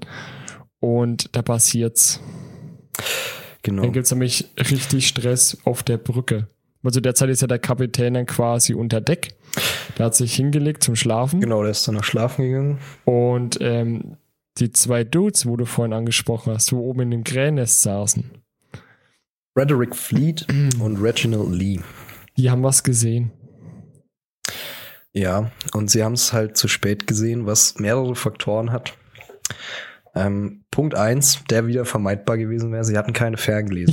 Ja, weil witzigerweise der Typ, wo den Schlüssel für den Vorratsschrank hatte, wo die drin sind, der ist nicht an Bord gegangen. Der ja, der mehr- war, nicht das war der Schiff. zweite Unteroffizier quasi oder der zweite Offizier. Ähm, der war in Southampton noch ähm, bei der Mannschaft dabei, aber in Southampton kam dann äh, Kapitän Edward Smith dazu von der Olympic Mhm. und der hat einen zweiten Offizier mitgebracht und hat gemeint, den nehmen wir mit, du kannst hier bleiben. Ich meine, im Nachhinein wird er sich nicht drüber beschwert haben. Nee. Er hat halt seinen Koffer mitgenommen und in diesem Koffer war der Schlüssel für den Schrank im Offiziersbüro, wo die Ferngläser für den Ausguck drin waren. Ähm, Ich meine, man hätte auch den Schrank anders aufmachen können. Man hätte auch mit einer fucking Mhm. Axt, mit einem Brecheisen, whatever, diesen scheiß Schrank aufmachen können. ja, aber ähm, was offenbar heute auch noch so ist, ähm, man erkennt Eisberge am Horizont auf offenem Meer am besten mit bloßem Auge. Die Ferngläser dienen nur dazu, um das nochmal zu identifizieren. Mhm. Also sie hätten ihn auch schon vorher sehen müssen eigentlich. Ja. Und da müssen wir schon anreißen, es war eine sehr besondere Nacht. Und Genau. zwar, es gab keinen Mond in dieser Nacht. Die Das- Nacht war sternenklar und das Meer war spiegelglatt mehr oder weniger. Genau, es gab keinen Wellengang. Problem ist dann nämlich, es brechen sich keine Wellen am besagten Eisbergen Und, oder Hindernissen generell. und ihr müsst euch das Meer dann wie so einen Spiegel vorstellen, den ihr unter den, oder unter den Himmel haltet. Man sieht nicht wirklich, wo der Himmel aufhört und wo das Meer anfängt. Das ist verdammt schwer einzuschätzen in der Nacht. Ähm, was man eben auch noch sagen muss, Frederick Fleet und Reginald Lee waren für ihr Alter verdammt erfahren im Sichten von Eisbergen. Das war auch äh, mit die Top-Besetzung, die du haben konntest. also es waren wirklich Profis, ja. Die waren zwar erst Mitte 20, aber sind halt schon seit sie irgendwie 14 oder 13 waren zur See gefahren und haben halt nie was anderes gemacht, als nach Eisbergen Ausschau halten. Die kannten sich da schon aus. Ähm, aber ja, es kam dann eben um 23.40 Uhr zu besagter Situation. Nämlich Frederick Fleet sichtet einen Eisberg. Ähm, und dieser wird laut Augenzeugen zwischen 10 und 30 Meter hoch geschätzt und Boah. ungefähr 120 Meter lang. Ähm, Wissenschaftler haben das später nochmal nachgerechnet. Das Ding muss mindestens, mindestens eine Masse von 20.000 Tonnen gehabt haben. Ähm, aber das ist, wie gesagt, die, die Einschätzung, dass das Ding gerade noch so weit schwimmen kann. Ja. Ähm, die Zahlen gehen tatsächlich bis 100 Millionen Tonnen an Eis. Was? Weil äh, das Ding ist, es sind ja immer nur so 10 bis 15 Prozent eines Eisbergs sind über der Wasseroberfläche. Stimmt, ja. Das heißt, man kann schon davon ausgehen, dass das Ding auf jeden Fall so schwer gewesen sein muss wie die Titanic selbst, aber Und- sehr wahrscheinlich noch sehr viel schwerer Ja. von der Masse her. Und ja, ich habe da ein bisschen was vorbereitet. Ich hoffe, das kommt ganz gut rüber. Oh ja. Ähm, man konnte ausrechnen anhand der Geschwindigkeit, wie viel Zeit von diesem Augenblick an, als Fleet den Eisberg erblickt, bis zum Aufprall geblieben sind. Das waren 37 Sekunden. Und ich kann jetzt, oder ich werde versuchen, live, also ich lasse jetzt einen Timer mitlaufen, live zu erzählen, was in dieser Zeit vor sich ging. Ähm, ich möchte euch noch mal kurz ins Gedächtnis rufen. Ihr steuert ein 269 Meter langes Schiff mit einer Geschwindigkeit von knapp 40 km/h ähm, und müsst es noch manövrieren. Versetzt euch in die Situation. Und das nächste Ding ist ja auch, die Dinge, genau, die fuhren ja noch auf Vollgas. Das heißt, du hast im Prinzip eigentlich kaum eine Chance, jetzt noch großartig zu reagieren. Ich werde jetzt versuchen, in der Zeit zu erklären, was so passiert ist. Also wir gehen von dem Punkt aus, er sieht den Eisberg. Ich zähle mal kurz runter. 3, 2, 1, go. Lied ergreift sofort sein Telefon und gibt Ice Ahead an die Brücke weiter, also Iceberg direkt voraus. Ähm, der zweite Ausguck, Reginald Lee, läutet seine Glocke dreimal, was dafür steht. Objekt direkt voraus und beide bemerken dabei schon, dass sich der Bug leicht nach links zu drehen beginnt. Das heißt, der erste Offizier William Murdoch hat bereits den Rudergänger darauf hingewiesen, ein Porting-Around-Manöver durchzuführen. Ähm, und zeitgleich weist Murdoch den Kesselraum darauf hin, die Maschinen zu stoppen und zieht ähm, den Hebel, um die 15 Schotten zu schließen. Ähm, das erste Manöver, also es, das Manöver scheint zunächst zu gelingen und doch als sie zum zweiten Move ansetzen wollen, macht's Rums. Das war die Zeit. Und Es war im Prinzip Titanic nichts, wo sie an schwammt. Zeit hatten zu reagieren. die Titanic schrammt gegen den Eisberg, gerade als sie umlenken wollen. Ja, versetzt euch rein. 269 Meter langes Schiff. Ihr habt genau diese Zeit. Ähm, ja, ich kann kurz erklären, was versucht wurde. Ein Porting-Around-Manöver. Ähm, sie haben hart Backboard eingelenkt, glaube ich, also nach links. Sorry, falls ich es jetzt vertausche. Glaub, ja, Backboard stimmt, glaube ich. Ich glaube, Backboard ist links. Sie haben auf jeden Fall hart nach links eingelenkt ähm, und gleichzeitig die Maschinen gestoppt, um eben noch ein bisschen Geschwindigkeit rauszunehmen. Und der zweite Move wäre dann quasi gewesen, den sie dann eben genau in der Sekunde eingeleitet haben, als ähm, quasi die Berührung mit dem Eisberg stattgefunden hat, dass man hart nach rechts gegenlenkt, um quasi das Heck des Schiffes rumzudrehen. Mhm. Also den, den Hintern, sage ich mal. Ja, Ganz, ganz salopp. das Bug. Ähm, man konnte dem Eisberg an der Wasseroberfläche ausweichen, nur das ähm, viel gefährlichere war eben unterhalb der Wasseroberfläche. Denn da sind Eisberge eben, da sind noch mal 90 bis 80 Prozent des Eises. Ja. Und ja, Das Problem ist auch, das Schiff ragt knapp, hatten wir ja vorhin schon, 10 Meter unter dem Meer. Unter dem Meeresspiegel.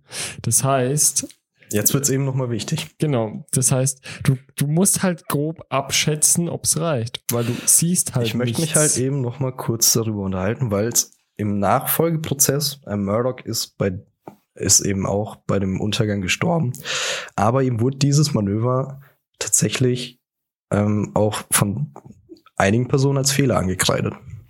Deswegen habe ich das jetzt in Echtzeit vorgelesen. Was hättet ihr gemacht? Was Nein, also Ihr habt keine Chance, eigentlich groß der hatte keine. Zeit zu überlegen. Ähm, Ja. und eigentlich, so vom Lehrbuch her habe ich gelesen, war das genau perfekt, was er gemacht hat. Hm. Ähm, nach links auszuweichen und eben auch ein Porting-Around-Manöver und nicht nur nach links, weil sonst hätte es halt die Hinterseite getroffen, wäre genauso beschissen. Ja. Ähm, ja, er hatte quasi in seiner Kurzschlussreaktion mehr oder weniger nur zwei Optionen. Voll frontal drauf zu und dabei ein komplett neues Schiff schrotten oder halt versuchen auszuweichen. Ich denk mal, ich denk mal, wir selbst, die das hier hören, können ihn jetzt in dem Zeitdruck keinen wirklichen Vorwurf machen. Nee. Gerade weil wir es nicht besser wissen. Na, nach heutigen Maßstäben wissen wir ja, es wäre klüger gewesen, wenn er frontal drauf zugefahren Mhm. wäre. Aber deswegen habe ich das eben nochmal so verdeutlichen wollen. Aber- Nachdenken war da nicht. Nee. Aber macht der, gut, das macht ja klar für uns jetzt im Nachhinein Sinn. Ich meine, der Eisberg ist wesentlich weniger massiv als eben ein fucking 52.000 Tonnen Stahlschiff. Na, man geht davon aus, er war viel, viel schwerer. Ja, aber von äh, trotzdem ist ja das Eis, das wird ja nachgeben, wenn das Schiff ja, dementsprechend es kommt halt auf die Masse an. Ja. und dementsprechend sich da durchmanövriert. Ähm, hätte vielleicht trotzdem so ähnlich geändert. Aber da unterscheiden sich ja wieder Film und Realität. Ähm, in dem Film ist es so, wie du gerade beschrieben hast, der schrammt das Eisberg und reißt sich quasi die komplette Seite aus. Und da wird dann der Frachtraum geflutet. Mhm. als allererstes. Und ähm, da kommen wir auf die Kammern nochmal zu sprechen. War das Schiff so ausgelegt, wenn bis zu vier Kammern gefüllt werden mit Wasser, dann bleibt das Schiff noch oben. Es hatten sich aber wesentlich viel zu schnell sechs Kammern gefüllt gehabt. In Ja, dem Film waren war es fünf Kammern. Tatsächlich. Und äh, daraufhin war das Schiff eigentlich schon zum Scheitern verurteilt. Da kam nämlich dann sogar schon der Erbauer des Schiffs, in dem Film zumindest, kam er dann auch zum Kapitän hoch mit dem Plan. Und der Kapitän hat, so, hat sich halt gedacht, okay, wir haben Pumpen an Bord, wir pumpen das Wasser raus, die Kammern sind ja verschlossen, alles easy. Hat der Bauer gleich gemeint, so, "Mm, ist nicht. Das Schiff ist konzipiert, wenn vier Kammern voll sind, bleibt es nach oben. Wir sind jetzt aber fünf Kammern voll. Das Schiff wird in der nächsten Stunde maximal untergehen, untergegangen sein. Ja, ich habe halt, ja, ich erkläre kurz, was dann quasi die Schäden waren mal. Genau. Ähm, man darf sich das natürlich nicht so vorstellen, dass, also man hat es damals, glaube ich, immer so geschrieben, dass der Eisberg die Titanic aufgeschlitzt hat. Macht natürlich physikalisch keinen Sinn, weil Stahl ist viel härter als Eis. Ihr müsst euch das so vorstellen, die Titanic bestand aus meterlangen Stahlstreifen, sage ich jetzt einfach mal Genau. ganz vereinfacht, die mit Nieten zusammengehalten wurden. Und dadurch, dass dieser Eisberg so eine Masse hatte und die Titanic eben auch mit Geschwindigkeit ankam, was ja nochmal die Masse mehr oder weniger vergrößert oder die Krafteinwirkung auf das Schiff selbst, wurden die Nieten quasi gesprengt und die Platten eingedrückt. Ähm, und das dann eben auf einer Strecke von 92 Metern an sechs Stellen. Man muss eben auch sagen, die Lecks ähm, waren sehr klein. Insgesamt knapp über einen Quadratmeter nur. Ja. Die sechs Lecks. Ähm, Hat aber gereicht. Ich meine, du musst dir vorstellen, ja, äh, was es da für einen Ansaugdruck dann hat. Wie viel Liter Wasser Ähm, dann da durchfließen. Ja, ich wollte noch ein bisschen. Ich habe noch ein bisschen was zu diesem Manöver, ob das jetzt ein Fehler war oder. Also in der Situation war es sicherlich das Beste, was er hätte machen können.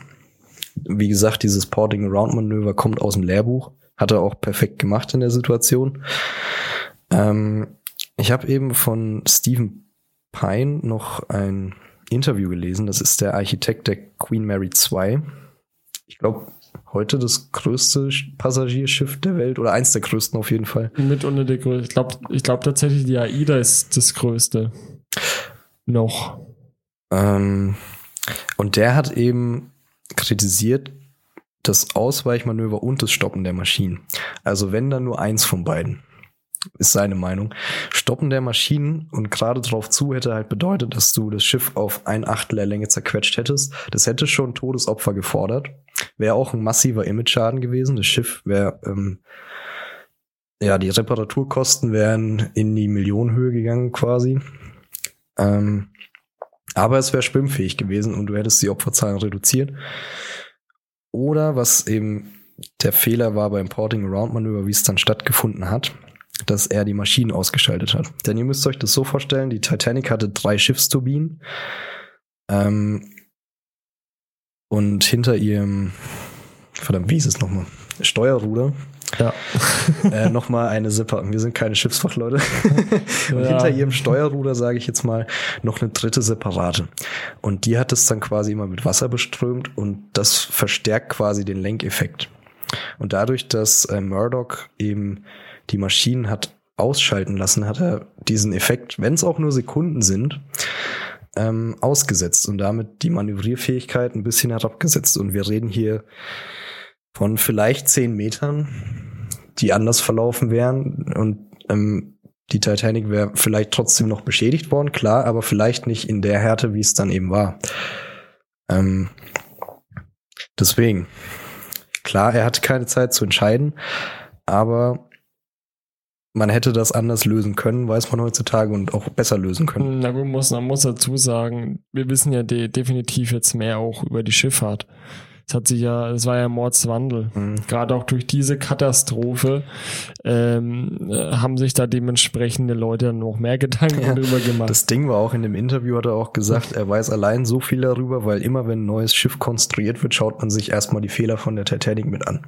ja. Es ist halt bis heute präsent. ja, es wird auch, denke ich, nie vergessen werden. Ähm, was eben noch so ein Faktor war, das Feuer in Kesselraum 5, wo ich ganz am Anfang erwähnt hatte, als sie Mhm. aus Southampton auslief, hat ähm, den Stahl natürlich glühen lassen und dadurch mit der Zeit weicher gemacht. Und man muss bedenken, von der Außenseite, die sind durch den Nordatlantik gefahren. Das Wasser hatte so Temperaturen Von sieben Grad. ja, oder ungefähr. in der Nacht sogar Minusgrade. Und hat den Stahl auf der Außenseite kalt und in der Innenseite sehr warm gemacht. Und dadurch wird er halt natürlich porös. Das könnte auch ein Faktor gewesen sein. Ähm, Man nimmt heutzutage an, es war tatsächlich auch ein sehr starker Faktor, weil es halt genau in diesem Bereich auch getroffen wurde. Und später beim Fluten auch sehr wichtig. Kesselraum Nummer 5. Ähm, dann gab es eben für später noch einen Konstruktionsfehler, der nicht bedacht wurde. Und zwar, die Titanic war eben, galt eben also sicher wegen ihrer 15 Schotten. aber für den Passagierkomfort selbst ging die nicht bis ganz oben im Schiff. Damit du die Innenräume noch weiter ausbauen konntest. Die waren, ähm, die waren ja nur für die Maschinenräume, ist dann für die Mannschaftsräume und für die dritte Klasse für die gedacht. dritte Klasse und ich glaube teilweise noch bis in die zweite rein, aber dadurch, dass du bei, dass du der ersten Klasse so viel Freiraum bieten wolltest und große Seele, hast du die nicht ganz hochgezogen. Das wird dann eben später nochmal wichtig, weil die natürlich dann irgendwann überlaufen. Ne?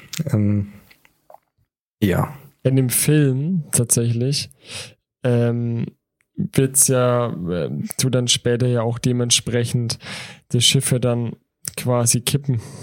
Weil ihr erst das Schiff vorne mit Wasser vorläuft, dann kippt es dementsprechend hoch und zerbricht dann in der Mitte. Das war ja in echt gar nicht der Fall. Ja, es ist nah dran im Film. Aber es ist nicht in der Mitte durchgebrochen. Ähm, sie ist halt unter der Wasseroberfläche gebrochen, nimmt man an. Und nicht wie im Film oberhalb. Ähm, Fakt ist, sie ist zerbrochen auf jeden Fall. Okay. Ähm, was hatte ich vergessen?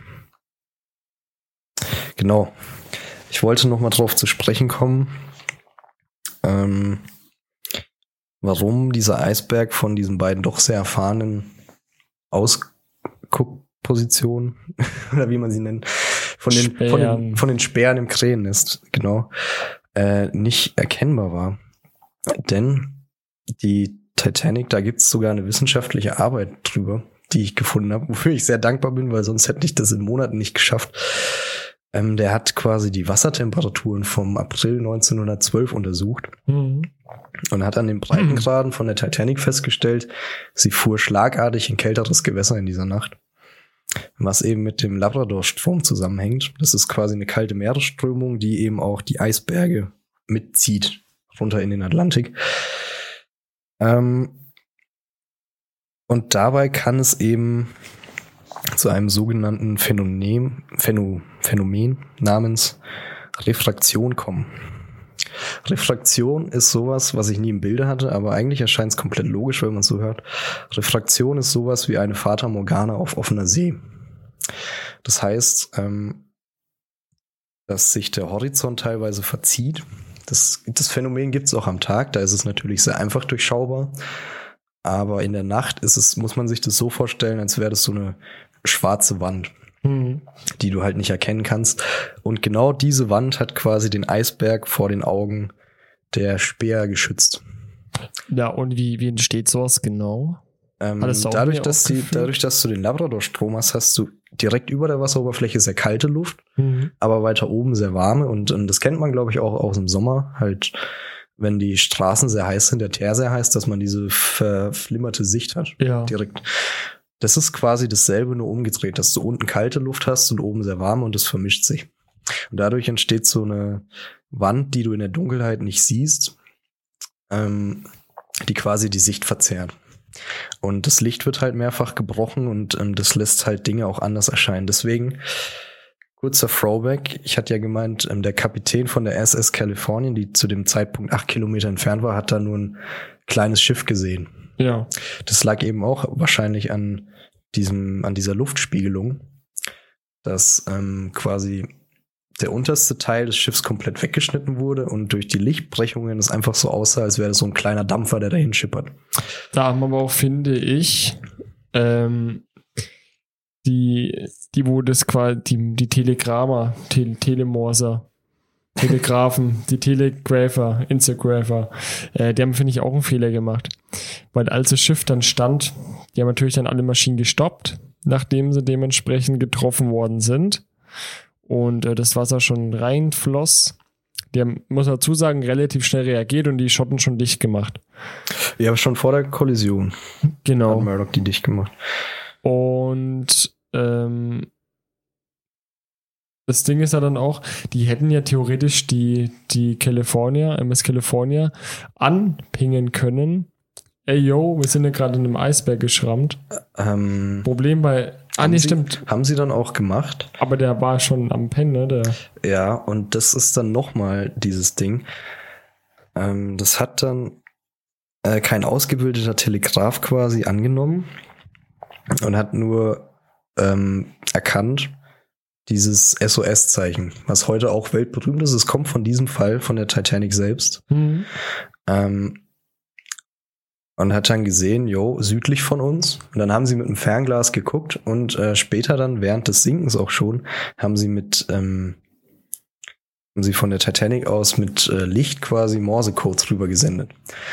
Aber ähm, wie man das vielleicht jetzt von einer Großstadt kennt, wenn man nachts die Lichter sieht, jetzt von New York oder Los Angeles, die, die flimmern ja immer so. ja. Das ist eben auch wegen dieser Reflexion, wegen diesen Luftverwirbelungen.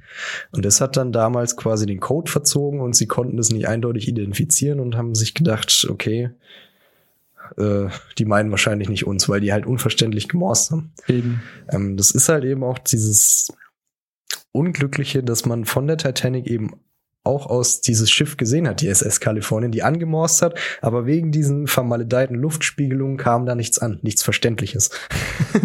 also es war so viel Unglück Scheiße, dabei, ey. wenn man drüber nachdenkt. So viele Wieso? kleine Zufälle, dann noch, dann noch Wetterereignisse, die Ja, stell mal vor, die hätten es erstens, die hätten die komplette Fahrt auf den Eisberg verhindern können. Dann danach hätten die von der California auch noch mal Hilfe anfordern können. Dann hätten die quasi die Überlebenden gerettet. Ja? Die wären, die ja innerhalb von der, die waren ja nicht weit weg.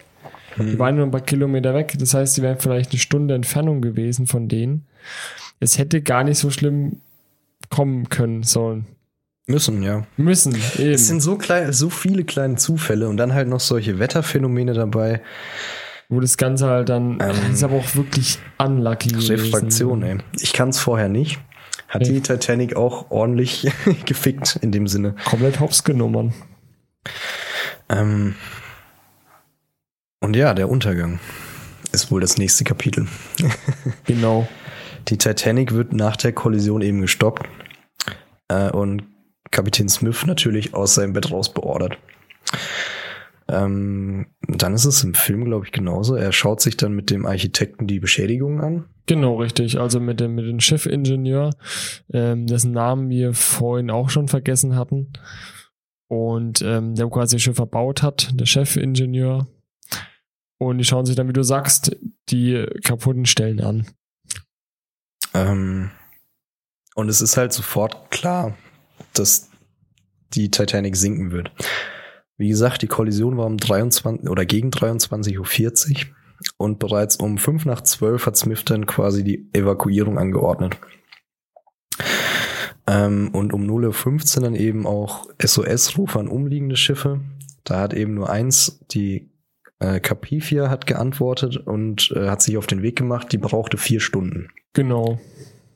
So, So, wenn man jetzt überlegt, okay, vier Stunden, klingt relativ fix, ähm, ihr überlebt nicht lange in dem kalten Wasser. Ja, Also bei einer Außentemperatur, also der, im Durchschnitt hat der Nordatlantik um die, sag ich mal, 7 Grad Wassertemperatur ja, ähm, und Lufttemperatur knapp 1. Soweit ich das mitbekommen habe, waren es auf jeden Fall Minusgrade in der Nacht. Ich Mhm. glaube minus zwei Grad Wassertemperatur oder sowas. ja, überlegt also, also, also es war sogar, es war sogar eine kalte Nacht im Und sie waren halt sehr sogar. nördlich immer noch unterwegs. Ne? Und äh, das ist halt tödlich. Da bist du halt innerhalb von, ich glaube, nicht mal eine halbe Stunde reicht da aus. Ja. Oder? Weißt du zufällig, wie lange man da im Wasser aushält? Bei diesen Temperaturen? Äh, ich habe mir nur notiert, 40 Minuten nachdem das Schiff runtergegangen war, sind die letzten Schreie verstummt. Also doch schon relativ Da kommt es auch hin mit einer halben Stunde. Ja. Ja, so in etwa. Ne, überleg Ich meine, ähm, das ist ja im Film genauso. Die hatten alle Rettungswesten an, was halt viel Kraft gespart hat. Ja, Aber trotzdem du- die Kälte. du das ist- unterkühlst. ja. Und gut, dass Rose auf so einer Tür dann glücklicherweise später aufgegabelt worden ist. Äh, natürlich auch so nie passiert. Aber fand Da ich halt streiten sich die einfach. Leute ja bis heute drüber. Hätte Ja. die Tür gereicht. ich meine, ich habe letztens auch, da war ich in so einem Forum unterwegs, es gibt Leute, es gab mal einen Typen, der hat sogar James Cameron verklagt, weil er, eine, weil er die Liebesstory geklaut hat. Soll angeblich auf einer wahren Begebenheit beruhen. Das soll wirklich so passiert sein. Weil die auch auf dem Schiff, ähm, die haben, was haben sie denn gefunden? Ich glaube, irgendein Schrank oder was von einem, von einem Paschas, Paschagier. Passagier. Pascha, Alter, fuck it, ey. Pascha, Pascha, ach, Egal. fuck, ach, egal, von dem Insassen, äh, wo quasi J. Punkt, ähm, wie hieß er? Jack, Joseph Dawson gab's oder sowas. Äh, Im Nee, Film Ja- heißt er Jack Dawson und es gab einen Joseph Jack Dawson. Dawson, genau. Wie ist Rose dann noch mit Nachnamen? Ach, egal. Jack Dawson auf jeden Fall. Und äh, der J. Dawson, dann, das war für die Fans natürlich dann klar, den gab's wirklich. Ich glaube da nicht dran. Und woher hätte Also, das wissen sollen? ich glaube, das ist einfach nur, ja, da tun Leute einfach zu viel hineininterpretieren. Es hat einfach, Dann hat er ein exaktes Tagebuch gefunden, was die wann gemacht haben. na klar, ich meine. Bullshit. Ich meine, von dem Schiff gibt's an und für sich ja keine Aufzeichnung mehr übrig. Ich meine, es ist ja alles untergegangen. Mhm. Das Einzigste, was es halt dann gab, dementsprechend waren die, äh, die, die Funde, wo wir mit den U-Booten gefunden haben und eben Zeugenaussagen. Genau, das ist alles, worauf man sich stützen Ja, kann. und da die Zeugenaussagen ähm, dementsprechend natürlich auch nicht hundertprozentig real sind. Ich meine, du musst bedenken, die Leute sind alle traumatisiert. Hm. Dementsprechend ähm, hat es Gen ja auch die, die Eigenschaft, ist so traumatische Ereignisse quasi verdrängen, ganz gerne verdrängen, ja. Oder dementsprechend ähm, anders da verarbeiten. Deswegen kann das schon sein, dass hier und dort ähm, ein paar Ungereinheiten sind, aber im Großen und Ganzen hat sich so äh, fortgetragen. Das Glück war tatsächlich von den, von denen wir, die aufs Rettungsboot geschafft hatten, dass dieses, wie hieß es nochmal? Äh, Philipp. Reflexion. Nee, nee, das Schiff, wo die quasi dann gerettet hat, wo vier Stunden äh, später Carp kam. Carpathia. Carpathia. Das war das Glück von denen, dass die Carpathia in einigermaßen nahe Umgebung war. Sonst wären die auch irgendwann da vorne auf dem Schiff, auf dem Rettungsboden. Ähm, Ich meine, das war ja Glück und ja, Unglück. wo waren wir zeitlich? Genau. Äh, 0.15 Uhr ging dann eben die SOS-Rufe raus. Capifia hat geantwortet, braucht vier Stunden. Dann, wie erwähnt, gegen 0.45 Uhr haben mehrere Passagier Passagiere, Gott, was ein Wort, ähm, Sag ich doch. eben die schwierig. Lichter eines anderen Schiffes, heute weiß man die SS Kalifornien, die war zu dem Zeitpunkt 16 Kilometer entfernt, haben die eben gesehen. Wie gesagt, die Reflexion hat die ähm, Lichtsignale und Leuchtraketen so verzogen, dass man das nicht wahrnehmen konnte aus der Entfernung. Ähm, und eben auch um 0.45 Uhr, 40 Minuten nachdem die Evakuierung angeordnet wurde, wurde das erste Rettungsboot zu Wasser gelassen. So, Prämisse von vornherein, Frauen und Kinder zuerst. Das wurde auch konsequent Das war umgesetzt. damals die Gentleman-Linie, die auch bekannt war. Ja, Ähm, und die wurde da knallhart durchgezogen. auch mit Gewalt dann auch. Ja, ich habe von ich, einem ich Bericht glaube, ich gelesen, weiß da schon, wollte, worauf du hinaus willst, oder? ähm, ich habe einen Bericht gelesen tatsächlich, dass eine Frau mehrere Minuten lang diskutieren musste, ob sie ihren 13-jährigen Jungen mit aufs äh, Rettungsboot nehmen darf, weil ähm, der Offizier sie schon, ihn schon als Mann angesehen hat. ja, moin. Ähm, das Krasse war natürlich, dass von diesen 1000 ein, knapp 1200 Rettungsbootplätzen nur 705 insgesamt belegt wurden. Genau, die, die haben die tatsächlich dann auch dementsprechend auch wieder ein riesiger Fehler von denen. Dementsprechend sehr, sehr Unterbesetzt. ja. unterbesetzt, ja. Also ich habe ein Boot, das hatte 40 Plätze und wurde mit 12 Mann zu Wasser gelassen. Tatsächlich. Es geht halt nicht. ähm, Was halt das Ding war in dem Denken von den Leuten. Am Anfang wirkte die Titanic halt noch sehr stabil. Wie Mhm. gesagt, das Leck war ein bisschen größer als ein Quadratmeter, wo das Ja. Wasser reinkam. Also die ist sehr langsam und sehr stabil am Anfang gesunken. Und deswegen fühlten sich die meisten Leute auch auf dem Schiff noch sicherer als in diesen kleinen Ja, Rettungsbooten. gut, offiziell war es ja auch nur eine Übung am Anfang, wo die die Rettungswesten äh, ausgehändigt bekommen haben. Im Film, es- ja, im Film. Genau. Ähm, Im Film wurde es natürlich, also so lief es nicht ab, Nee, nee, also dass das die so lange für die Evakuierung gebraucht haben. Ähm, in echt war es aber zumindest mit dem Orchester so. Das Orchester gab's wirklich. Das hat bis zum Schluss gespielt. Aber auch, auch- nur, weil die nicht mitbekommen haben, dass das fucking Schiff sinkt. Ihnen wurde nur mitgeteilt, ähm, dass sie fröhliche Musik spielen sollen, um die Leute zu beruhigen. genau. Und offenbar, als sie das dann gecheckt haben, war es dann auch irgendwie wieder zu spät. Ja, die wurden Ähm. einfach komplett abgescammt. Ja, so wird's halt im Film dargestellt. Ja, Im Film wussten sie, dass es sinkt. Sind aber freiwillig da geblieben.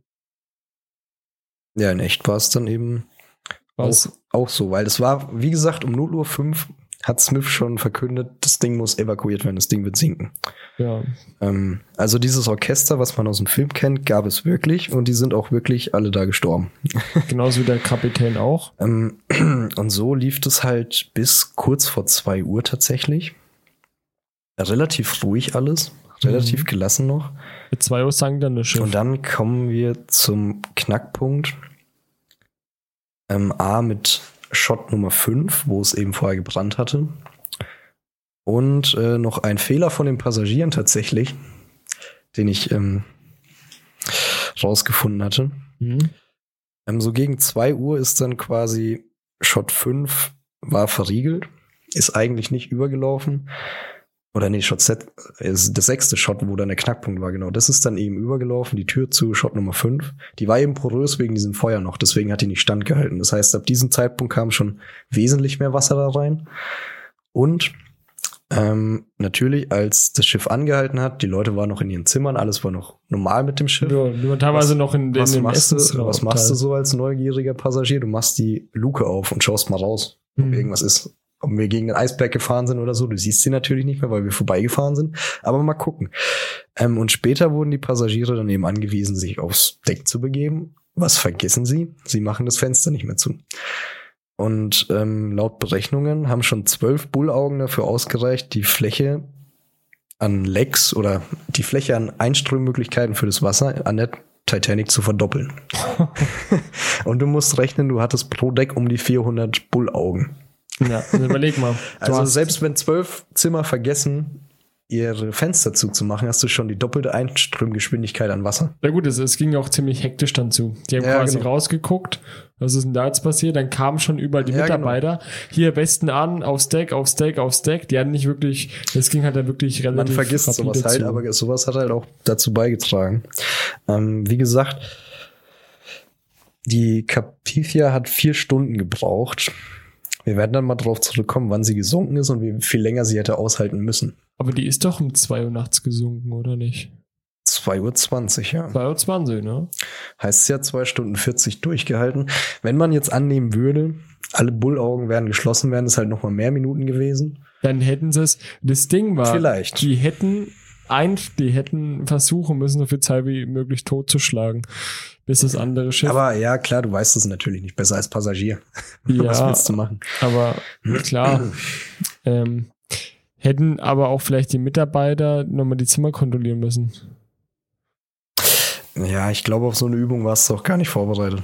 Nee, klar nicht. Bei dem, so im Nachhinein, denk mal halt. Im so, Nachhinein okay, ist man immer schlauer, wenn genau. das und das machen sollen. Äh, Ähm. der Schiffserbauer ist ja auch auf dem Schiff ertrunken, tatsächlich, gestorben. Genauso wie der Kapitän. Ähm, ja, wie gesagt, um, dann um 2 Uhr hat das Sinken rapide in der Geschwindigkeit zugenommen. Ähm, das letzte Boot wurde um 2.05 Uhr dann zu Wasser gelassen und das war dann mit, das war für 40 Personen ausgelegt und es waren über 70 äh, drauf. Also es war maßlos überbesetzt. Dann brach halt diese Panik aus, die dann im Film schon gut aufgebauscht wird. Ne? Ja, aber ist natürlich, ich denke mal, das wird in echt dann auch dementsprechend ähnlich gewesen sein. Weil man hat halt gesehen, es wurden immer weniger Boote. Man schaut sich um so nach dem Motto, warte mal, wie, das haut doch gar nicht hin. Also als, Ja, und als man die wird Boote sich ja auch langsam. bewusst, das Ding steht mittlerweile so tief im Eben. Wasser, das kann Und nicht mehr schwimmen. Dann hast du, da kam man noch dazu, dass du gesehen hast, wie es immer weniger Boote wurden und du gemerkt hast, die Boote können gar nicht für alle reichen. ja. Und dann, halt- beginnt, dann beginnt der Kampf ums menschliche ja, Überleben. dann, dann ist halt wirklich dann jeder für sich selbst. Ähm, da hatten, ich war, also in dem Film gab es ja dann auch die Szene, eine, das war glaube ich sogar das letzte oder vorletzte Boot, wo dann der, der Vizekapitän oder Offizier, whatever, der wo quasi Das diesen ist äh, Murdoch, der wo das Murdoch, Ausweichen genau, was überhaupt Ausmanöver gemacht gemacht hat, der zieht halt eine Pistole. Und der schießt dann in dem Film zwei Leute und, sich dann selber. Sich selbst. Äh, Gibt es keine Bestätigung dafür. gibt's Habe ich auch ne? nachgeschaut. Also das ist wahrscheinlich einfach für die Dramaturgie. Ja, hat aber in den Film, finde ich, ganz gut reingepasst. Ähm, Auch diese schöne Botschaft, wo er ihm dann das Geld zurückwirft, weil ja, sich doch der dein Geld ist hier nichts wert, wenn wir, wenn wir eh alle draufgehen, Ja. so nach dem Motto. Er wusste ja auch, dass er, dass er da wahrscheinlich nicht mehr leben wegkommt. Weil die Boote nicht reichen. Und ab dem Zeitpunkt ging es dann Schlag auf Schlag. 2.10 Uhr ist der Bug dann mittlerweile mit 40.000 Tonnen Wasser geflutet. Ähm, und der erste Schornstein stürzt ein, was im Film, glaube ich, auch vorkommt. Ja, der erschlägt dann auch die, äh, ein paar Leute tatsächlich. Ja, ist tatsächlich so vorgefallen, das ist so passiert. Dann haben wir 2.15 Uhr. Jetzt geht's wirklich im Minutentakt. Ähm, die Heizer in den Kesselräumen 2 und 3 geben ihren Dienst auf. Die waren ähm, tatsächlich verdammt wichtig. Ähm, die haben die Stromversorgung so lange organisiert. Also es hat, du hattest wirklich lange noch Licht auf der Titanic.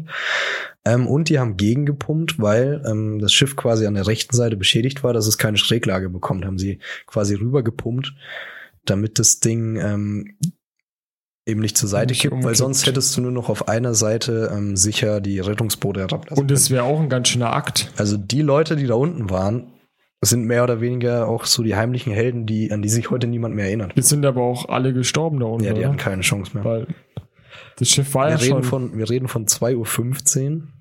Genau. Und um 2.18 Uhr ähm, bricht die Titanic dann tatsächlich zwischen dem dritten und vierten Schornstein auseinander. Aber ich finde es so hart. Stell mal vor, du bist da wirklich in diesem in diesen Pumpenraum da unten, sorgst dafür, dass Strom und so weiter läuft. Du weißt eigentlich schon, du stirbst hier. Ja, aber die haben weitergemacht. Das sind meiner Meinung nach wirklich Wir sind wirklich Helden. die versteckten Helden, an die sich heute die niemand haben, mehr die haben quasi dafür gesorgt, dass möglichst viele Leute ähm, da wieder rauskommen. Ja, ohne der ihre Pumparbeit hätte halt, wie gesagt, nur eine Seite die Rettungsboote ablassen können. Das wär die Hälfte. Die Hälfte. Überleg mal, wir sind wieder 600, ja, sagen wir mal 600 Leute, 700 Leute. Mehr Todesopfer gewesen. Ähm, Plus, das wäre noch erschwert gewesen, die Rettungsboote dann runterzukriegen, weil die Ja, so an den klar. Seiten befestigt waren. Und die musstest du ja langsam gleichmäßig runterziehen über einige Meter. Es wäre halt viel schneller Chaos ausgebrochen. Ähm, ja, wie gesagt, 2.18 Uhr.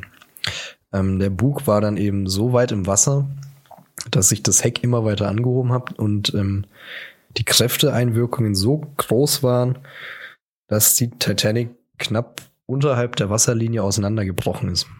Im Film ist es ja deutlich oberhalb vom Wasser. Deutlich, also Man knapp, geht aber knapp in der Mitte. man geht aber mittlerweile ziemlich genau von der Wasserlinie aus.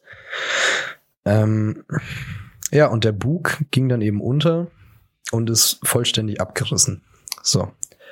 Das Heck selbst hat sich dann quasi wieder in die normale Ausgangsposition zurückversetzt. Stand Ja. dann quasi ganz kurz wieder so, wie wenn es normal schwimmen würde. Genau. Ist dann natürlich sehr, sehr schnell vollgelaufen, war ja die komplette Seite offen. Hat Ja. sich dann aufgerichtet.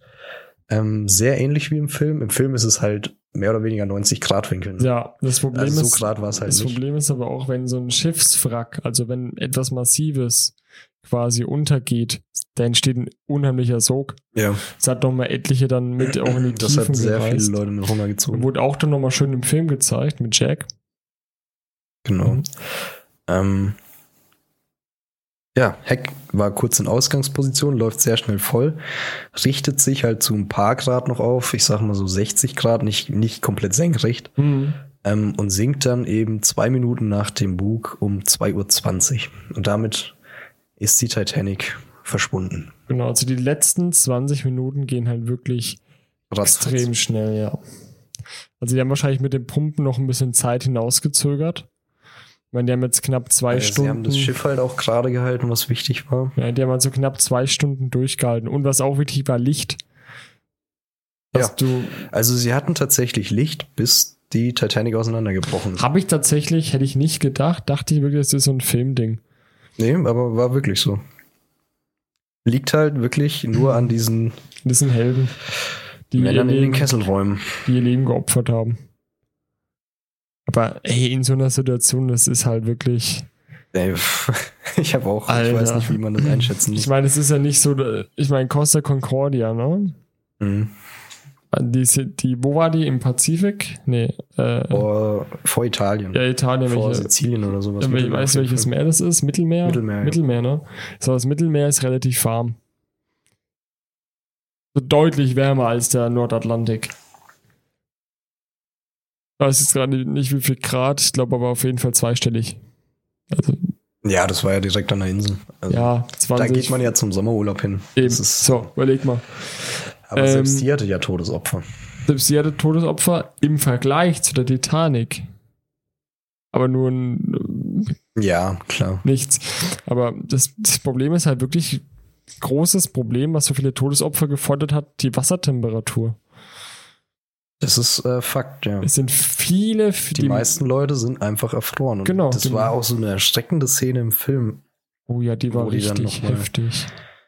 Ähm, Das Rettungsboot. Ähm, Das gab es eben auch wirklich. Ähm, ich habe mir noch aufgeschrieben, als letzte Notizen. Äh, das Resultat der Katastrophe waren eben um die 1500 Tote bei 711 Überlebenden. So, wie Ja, gesagt, zwei die Drittel. meisten Menschen davon sind erfroren. Ähm, und lediglich Ruderboot Nummer 15 kehrte nochmal zur Unglücksstelle zurück. Das war erst gegen 3 Uhr, ähm, als bereits keine Schreie mehr zu hören waren. Und ähm, da gehen die Zahlen wieder leicht auseinander, aber die Mindestanzahl von geretteten Personen waren dann noch drei und die Höchstanzahl, die angegeben wurde, waren neun Menschen. Im Film ist es auch irgendwie sowas, oder? Im, Im Film war es nur Rose, wo gerettet wurde. Nur Rose, ja. Und dann, dann tun die quasi sich da durchbahnen, überall eben diese, diese Leichen. Und du siehst, das ist halt echt ein krasses Bild dann, wenn der quasi durch so ein Meer von Leichen, das sind ja Mhm. eben 1500 trau- Menschen, ja, ja, über- oder auf jeden Fall über 1000. über 1000 Leute, alle tot. Es ist halt echt erschreckend und gruselig. Also so, das ist mit Abstand die, die größte äh, Katastrophe der Schifffahrt. Mit Abstand. Ähm, ja, es gab später noch Unglücke, bei denen wesentlich mehr Menschen umgekommen sind, aber es ist auf jeden Fall das bekannteste Echt? Schifffahrtsunglück. Äh, müsste ich noch mal schauen. Aber Auch in der Schifffahrt. von der, von der reinen Opferzahl her gab es wesentlich größere Mhm. Fälle später. Na noch. gut, Zweiter Weltkrieg dann, ne? Äh, Wahrscheinlich. bestimmt. Müsste ich noch mal nachschauen. Aber von der. Popularität her, ganz klar, die Titanic kennt jeder. Ja. Also, ich muss auch sagen, also der Film ist ja echt mega gut. Sind mir auch die ein oder anderen Tränchen sind mir da auch geflossen, muss ich ganz ehrlich sagen. Ja. Also es ist ein sehr emotionaler Film. Man mag es kaum glauben, aber wir haben auch nur ein Herz. Ja, ich sag nur Great Gatsby, auch ein Film mit äh, Leonardo DiCaprio. Muss ich jedes Mal ein paar Tränchen vergießen. Ah. Wir sind ja, wir sind ja nicht, wir sind ja nicht aus Stein, wir sind ja auch nur Menschen. Und ich für mich spreche, also ich bin auf jeden Fall ein sehr emotionaler Typ, deswegen. Ich schäme mich da auch nicht, ein paar Tränchen zu vergießen. Habe ich damals als, als äh, junger Mensch, äh, keine Ahnung, zehn oder so, habe ich die mit meiner großen Schwester geschaut, Titanic. Und ich habe hab immer nicht verstanden, warum heulen die jetzt? Was ist an dem Film so besonders? Und jetzt, über ein Jahrzehnt später, so, oh fuck. Ja, jetzt verstehe ich dich. Love hurts. Love Hurts. Der ist so gut. Naja, noch ein paar Abschlussworte dazu. Ähm, die Folgen der Katastrophe natürlich. Ähm, dieses Schiffsunglück hat bis heute Auswirkungen auf Sicherheitsstandards zu hoher See. Ähm, hat maßgeblich die äh, Rettungsbootanzahlen, die Sicherheitsvorkehrungen etc. beeinflusst. Ähm, das hat bis heute ebenso seine Auswirkungen. Ähm, von daher elementar wichtig. Ähm, ja, Jan recherchiert gerade noch. Was suchst du noch, mein Junge? Ich suche noch ein Zitat tatsächlich. Das hatte ich vorhin offen, aber ich habe es aus Versehen geschlossen. Ach ja, Jan wollte noch zum Abschluss ein Filmzitat was? Äh, Filmzitat, Ja, da gibt's äh, etliche. Naja, ich, ich leite schon mal das Ende ein. Ich hoffe, ich hoffe, es hat euch ein bisschen gefallen. Ihr konntet uns gut folgen. Ähm, wir haben auf jeden Fall schon noch was dazugelernt beim Nachforschen. Ich hoffe, das ist alles ganz gut rübergekommen. Ja, dass wir auch ein bisschen den Film beleuchtet haben. Also den Film kann man auf jeden Fall weiterempfehlen. Hm. Ich hoffe, es war jetzt auch nicht zu verwirrend mit dem Film mit drin. Wir fanden halt schon, dass er ganz passt, weil er viel richtig aufgreift und viel richtig wiedergibt. Deswegen ist es als Anschauungsmaterial schon ganz gut. Ja, also es ist quasi eine peppige Doku. Ähm, und ja, die Geschichte dazu ist auch herzerwärmend, wie der Jan beschrieben hat. ja, fantastisch. Deswegen hoffentlich habt ihr ein bisschen was mitgenommen und Eben. fühlt euch jetzt ein bisschen schlauer, Eben schlauer und ja, reifer. reifer. Ihr habt, also pass auf, das Schlusszitat, was ich sehr, sehr passend fand. Wir hatten es ja vorhin mit der, mit der, äh, mit dem Orchester, also mit der Band an Bord. Und da hat Jack äh, weise Worte gesagt. Und zwar Begleitmusik zum Ersaufen. Jetzt weiß ich, dass ich in der ersten Klasse bin. Ist makaber. Ist makaber, Ähm, Wobei man aber auch Ersaufen so interpretieren kann mit, mit Alkohol. Sich in Alkohol ersaufen. ja, natürlich. Aber auf die Titanic bezogen, schon sehr makaber. Vor allem, wenn die, weil die Band ja auch bis zum Schluss spielt. Ähm, ich wollte auch noch ein bisschen was dazu sagen. Ist jetzt kein Zitat, aber es ist ja auch irgendwie so ein ingeheimer Fakt, da hatten wir es ja schon drüber, Jan. Ähm, wenn man sich die Titanic so anschaut, könnte irgendein Drehbuchautor was Besseres schreiben. Nee. Es Also, ist halt ein echtes Ereignis und du kannst da so viel draus machen. Ich finde die Liebesgeschichte, so Rom- Romeo und Julia-like, ist halt perfekt. perfekt.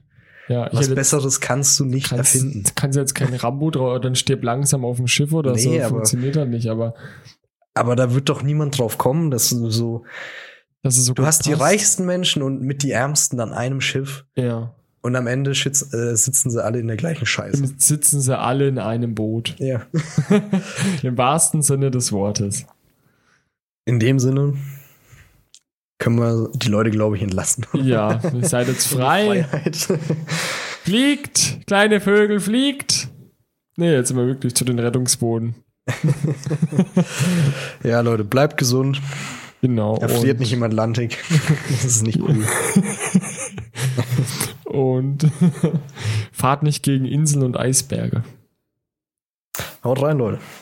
Bis nächste Woche. Ciao.